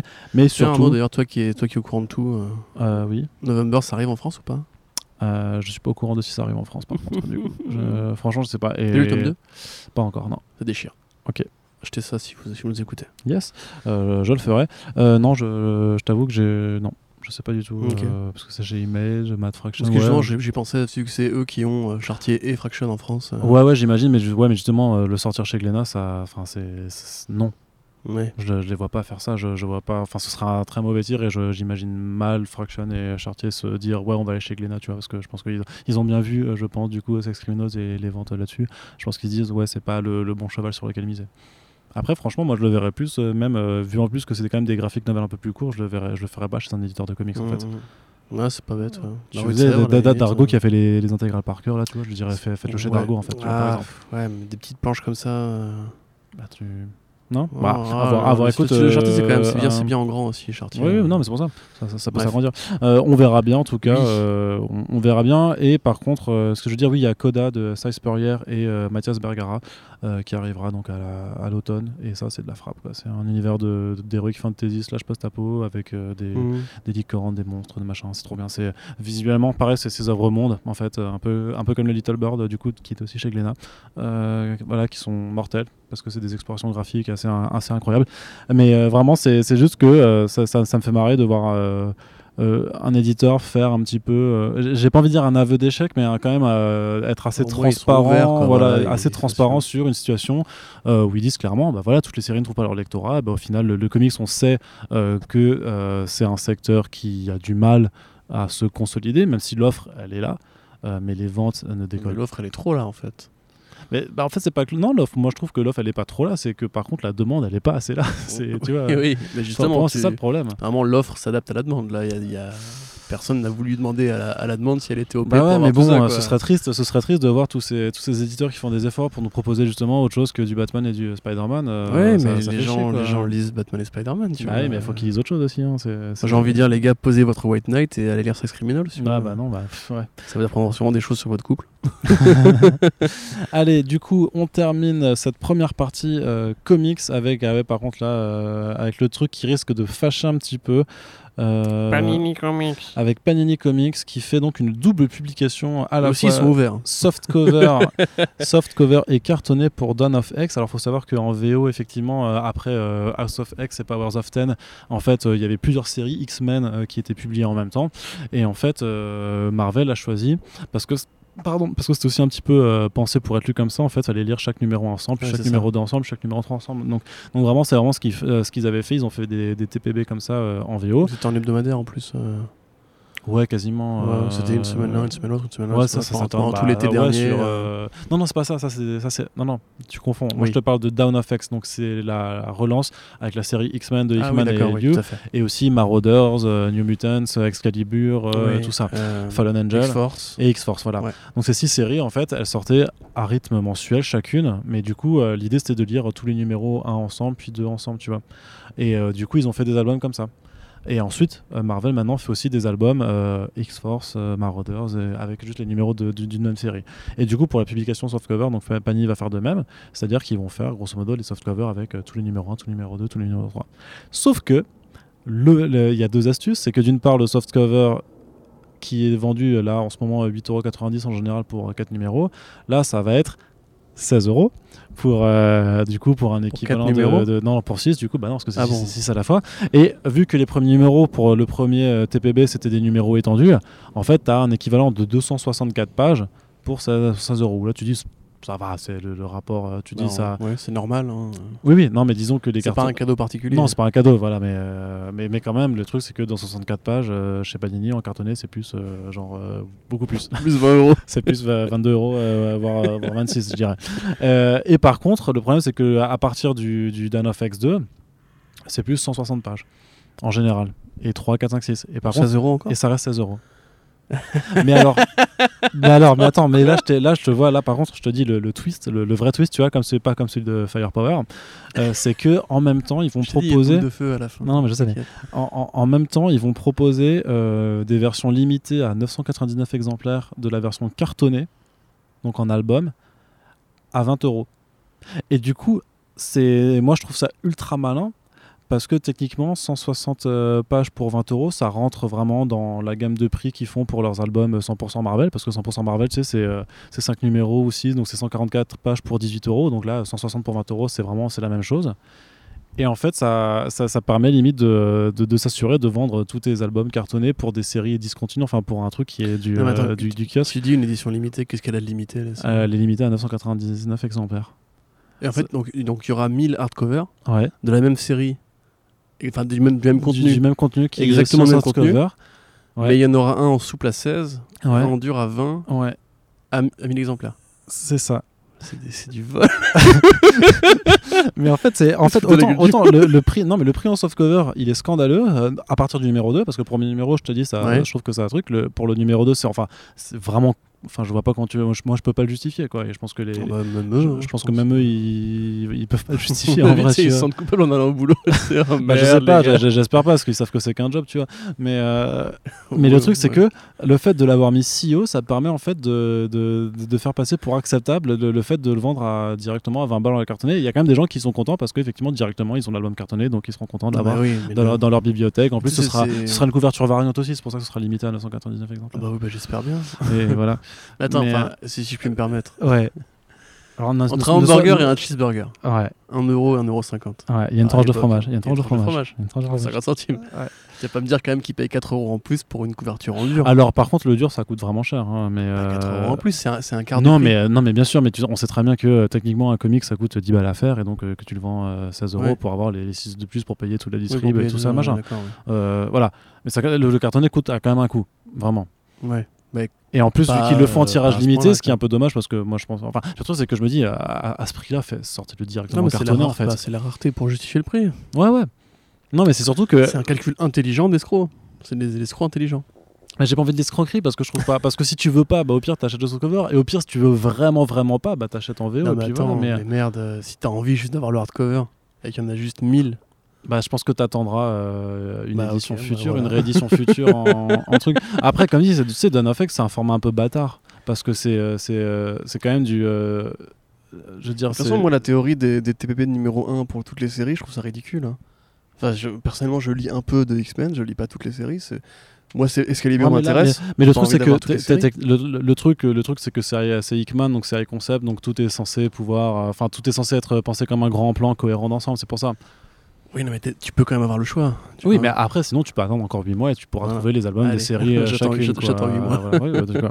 mais voilà, enfin, je trouve, euh, euh, mais mais c'est vraiment, enfin, c'est le côté autant, ouais, c'est le côté de maintenir le prix à 16 balles Mm. pour les 160 pages que je trouve vraiment complètement. Enfin, après, si ça passe, ça passe, tu vois. Plus c'est gros, plus ça je passe sais en pas si ça général. passe vraiment en fait. Bah, là, je, pense que, Les, les- les gens sont en violence quand ils les payent, mais enfin après voilà, euh, loin de moi l'envie d'incriminer Panini, ils ont leur coût en interne, etc. Je pense que ils font ce qu'ils peuvent avec la réalité du marché et de la licence Marvel. Ouais, mais c'est du Et, euh, et puis surtout, je de vais pas, me fâcher avec des gens que je connais pas, mais vraiment tous les commentaires qu'on voit sur le site ou même ailleurs, c'est euh, c'est trop cher. Panini, tout le monde dit c'est trop cher. Et là, là, il faut réagir parce que je leur demande pas entre guillemets de, de vendre à perte, mais là, quand vraiment tout le monde te dit ton prix est trop cher et même par rapport à la moyenne du marché, Mais le truc, c'est que trop cher. euh, Il y, a- il y a un argument sur lequel techniquement, factuellement, ils ont encore euh, le. Enfin, ce- c'est vrai, c'est que ça reste c'est moins cher encore. que la VO. Voilà. Ouais, bah, je suis pas d'accord avec ça. Parce que la VO, tu peux justement, si t'es euh, si t'es pas trop con, tu peux picorer, tu vois. Et puis pareil, il y a des offres euh, d'occasion. Enfin, comment dire Par rapport à la VO, En, en fait, j'ose pas dire le mot de piratage, mais euh, il faut quand même. non, en bah non, ça- non, non, mais ça. Mais non, non. mais non, euh, Corentin, je non. suis- non, je suis ne fait pas désolé. ça. On ne il faut pas ça. acheter dans la limite de, de ses moyens, Oui. mais il faut acheter évidemment. Voilà, moi je fais les deux. Mais euh, très honnêtement, je quand le comics devient aussi cher à ce point-là, c'est comme tout à l'heure on parlait de Ama- Amazing Spider-Man euh, 50. Ouais. Quand l'éditeur te prend à la gorge et te dit si tu veux lire mon événement, tu vas payer 10 balles en un mois, t'as envie de dire gros non. Ce qui me fait, ce qui me fait non, d'ailleurs penser sur un, sur un point là-dessus où euh, forcément on n'aura jamais, euh, en tout cas je pense pas que j'aurai euh, la réponse, que j'aurai jamais accès aux, aux- aux personnes qui pourront me, me répondre. Mais moi je me demande quand même s'il n'y a pas aussi une pression euh, de la part de Marvel, parce qu'on sait que Delcourt a lâché Star Wars. Euh, parce que justement Disney leur demandait euh, un rendement, euh, des retours sur. le- en gros, ils disaient que publier un album, ça leur faisait perdre de l'argent littéralement par rapport à ce que ça vendait, ce que Disney leur demandait. Et je me demande moi vraiment si Disney Marvel demande pas dans, dans- dans le contrat qu'ils ont avec Panini Je pense que c'est des, des sous et que ça en fait c'est pour ça que la, maison mère en Bien fait elle est obligée de, de, voir, de, de faire ce genre de tarif parce que derrière t'as as Marvel qui leur dit ouais mais attendez nous on est Marvel Disney machin on veut du bif Et du coup, bah, si vous voulez faire du bif, par contre, bah, va falloir augmenter les prix. Voilà, mais c'est comme tous les 5 ans, au moment où, où Panini doit renouveler sa licence, Tous les il y a 10 toujours des 10 ans. rumeurs de ah, le machin va racheter ci et compagnie. Et évidemment, je sais pas, c'est faux. Mais je pense que c'est des rumeurs qui viennent pas de nulle part. C'est qu'à mon avis, Marvel fait monter les prix aussi, tu vois. Je pense qu'ils savent très bien ce qu'ils font et que Marvel, c'est le plus grand groupe de BD américain, euh, de comics, entre guillemets, qui soit. À mon avis, c'est clair que quand tu payes la licence Marvel, tu la payes cher. Mm, mm, donc mm. ils sont obligés de sortir. Parce que c'est ce que je dis, je veux pas les incriminer, ils font ce qu'ils peuvent avec la. Non, non, mais la, la- la payer cher, c'est encore une euh, chose, mais c'est juste que dans leur contrat, ils leur disent ouais, vous devez, euh, Oui, oui. si vous voulez exploiter Oui, cette licence, vous devez, nous, pas- vous devez nous donner, euh, chèque, mais voilà, voilà, ça, vous devez, euh, vous devez nous donner X euh, thunes euh, Voilà. par, par an surtout, et puis vous devez publier X séries. aussi, ouais. Parce que ouais. c'est sûr qu'il y a des séries même qui n'ont pas forcément un gros lecteur en France qu'ils sont obligés de pub- de publier. Ouais. C'est évident. Tout ce qui est sinon, franchise, ils qui est, auraient euh, pas publié Savage voilà. Avengers, quoi. Bien sûr, bien sûr. Et tout ce qui est euh, les films vont sortir, etc. Vous prenez ça, vous prenez ça, etc. Enfin, Ouais, ouais, c'est ouais. obligé. Non, mais il y a des contraintes, mais de la même façon que j'imagine que chez, que chez Urban, il y a des titres, enfin, tu vois. euh, Enfin, je sais pas, moi, je suis. Enfin, je, ne- je ne- je ne le suis pas, et fort heureusement pour, pour Urban, mais voilà, si, tu vois, si on me disait, bah, publier Death Metal, je dirais, bah, non. Tu vois, ou alors je dirais, d'accord, mais je fais un tome avec juste euh, la mini-série principale et tout le reste, euh, on sait que c'est nul, donc on le fait pas. Mais Ouais, ouais. je suis quasiment sûr que, que DC laisse pas le choix à ce, à ce genre de choses, tu vois.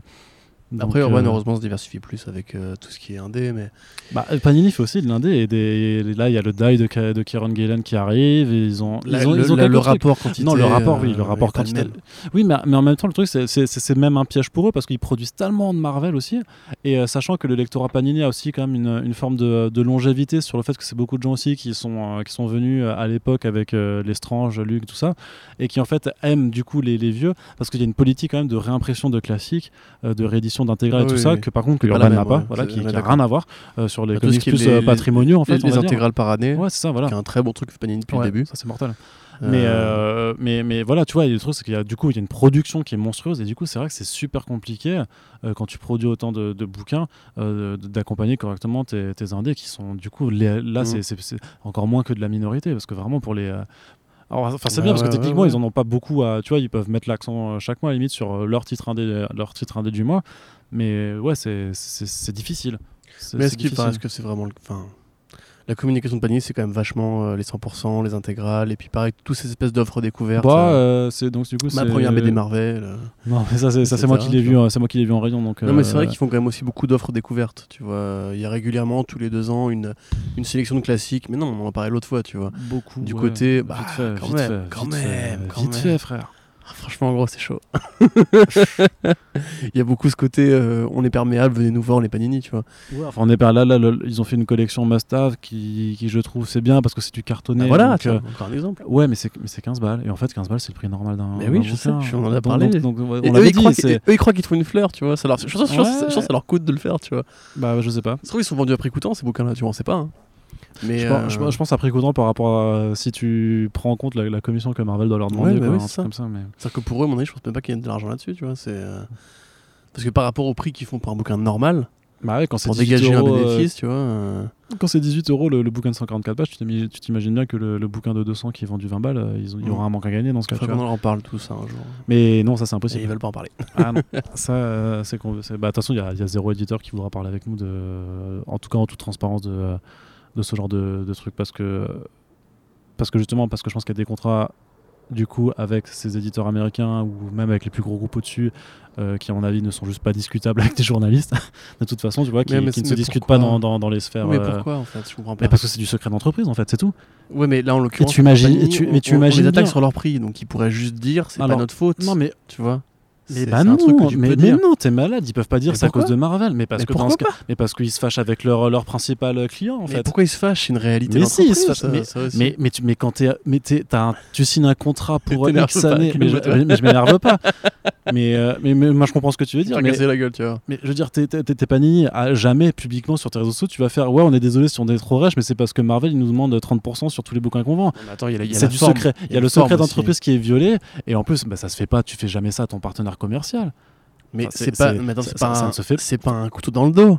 Mais C'est si. de juste Bah, expliquer. grosso modo, dire Marvel c'est des connards parce que c'est à cause d'eux qu'on est trop, qu'on est beaucoup trop cher. euh, mais si, tu, tu peux pas le dire en tant pas- Je suis pas qu'entreprise. d'accord. Euh, si. Non, le, le prix de la matière première, tu peux en discuter dans les débats économiques, tu vois. Enfin, oui, mais sauf que là, c'est pas une précision. Là, là, là, là, là, très clairement, on n'est pas dans une question de matière première. On est bah pour moi, parce que c'est Marvel qui fournit une matière première à traduire et à importer. Tu vois ce que je veux dire Oui, mais, mais non, mais sauf qu'à mon avis, là, c'est pas ça la question. La, question, c'est plutôt Marvel qui demande euh, un retour sur investissement et qui, du coup, n'a rien à voir avec le, le, coût de la licence moi, moi, je, et avec le coût de la fabrication des BD. Plus ça va aller, plus Panini va prendre cher par rapport à ça, parce que Marvel bah, va continuer à être aussi gourmand qu'avant. Moi, moi, je sais pas, je, sais pas s'ils vont prendre cher. C'est juste qu'à à force, le, bah, là, le kiosque, le, kiosque, qui va disparaître, c'est tout. Mais le kiosque, c'est déjà, il est en dans le couloir de la mort le kiosque. Hein, euh. Parce que le softcover à 16 euros, euh, tu, tu, dis à chaque fois, on s'est dit, euh, quand c'est pas 7,50, tu vois, c'est un peu cher. Là, tu fais le, ouais, le softcover à 9 euros, ça, ça, ça, devient vraiment limite. Et là, tu fais, oh, en fait, ils le font à 16. Bah, s'ils le font à 16, pourquoi? Tu vois, vous avez les trades, les trades urbains à 15 euros sur Image Comics, c'est très bien aussi. Hein. C'est même mieux. Lisez mm. ça, c'est bien. Enfin bref, voilà, donc euh, très curieux de voir. J'imagine que ça prendra parce que malgré tout, uh, Sophex Power Ten, c'est quand même une très bonne relance des X-Men. Euh, il y, a quand même des titres qui sont bons dans, dans, dans cette chose, euh, dans, dans, ce qui vient après. tout n'est pas bon, malheureusement. donc c'est un mix, quoi. C'est vraiment un mix aussi de est-ce que tu veux vraiment absolument tout suivre pour être sûr de rien louper? Est-ce que tu préférerais justement payer à la limite juste picorer les séries que tu sais qu'elles sont très bonnes? Mais en même temps, je pense que Panini pouvait pas se permettre de, publier juste un softcover avec par exemple que, que quatre titres et dire non mais les deux autres c'est de la merde, euh, les publier pas, on les publie pas. Je pense que même Marvel leur mettrait la pression dessus pour dire bah attendez les gars, c'est d'un FX, c'est notre gros carton de 2019, mm, mm. euh, vous allez tout publier.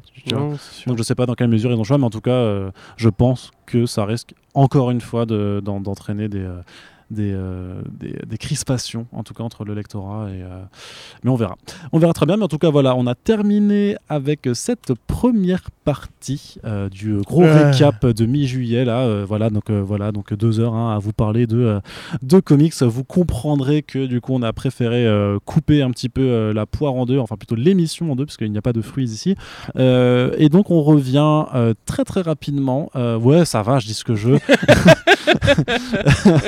Euh, on revient donc, voilà, on vous donne rendez-vous d'ici euh, quelques jours dans, la semaine pour vous faire le, euh, le, second débrief où là on va parler de séries télé et de cinéma. Ah là là, Elstrom, putain, on a grave hâte. on vous dit à très bientôt. laissez des commentaires pour réagir à tous les sujets qu'on a évoqués. N'hésitez pas à nous faire votre retour sur l'émission. Et bien entendu, vos partages, votre soutien sur les réseaux et dans la vraie vie sont essentiels pour pouvoir continuer nos activités. On vous fait des bisous et on vous vous dis à très très très vite. Euh, salut Salut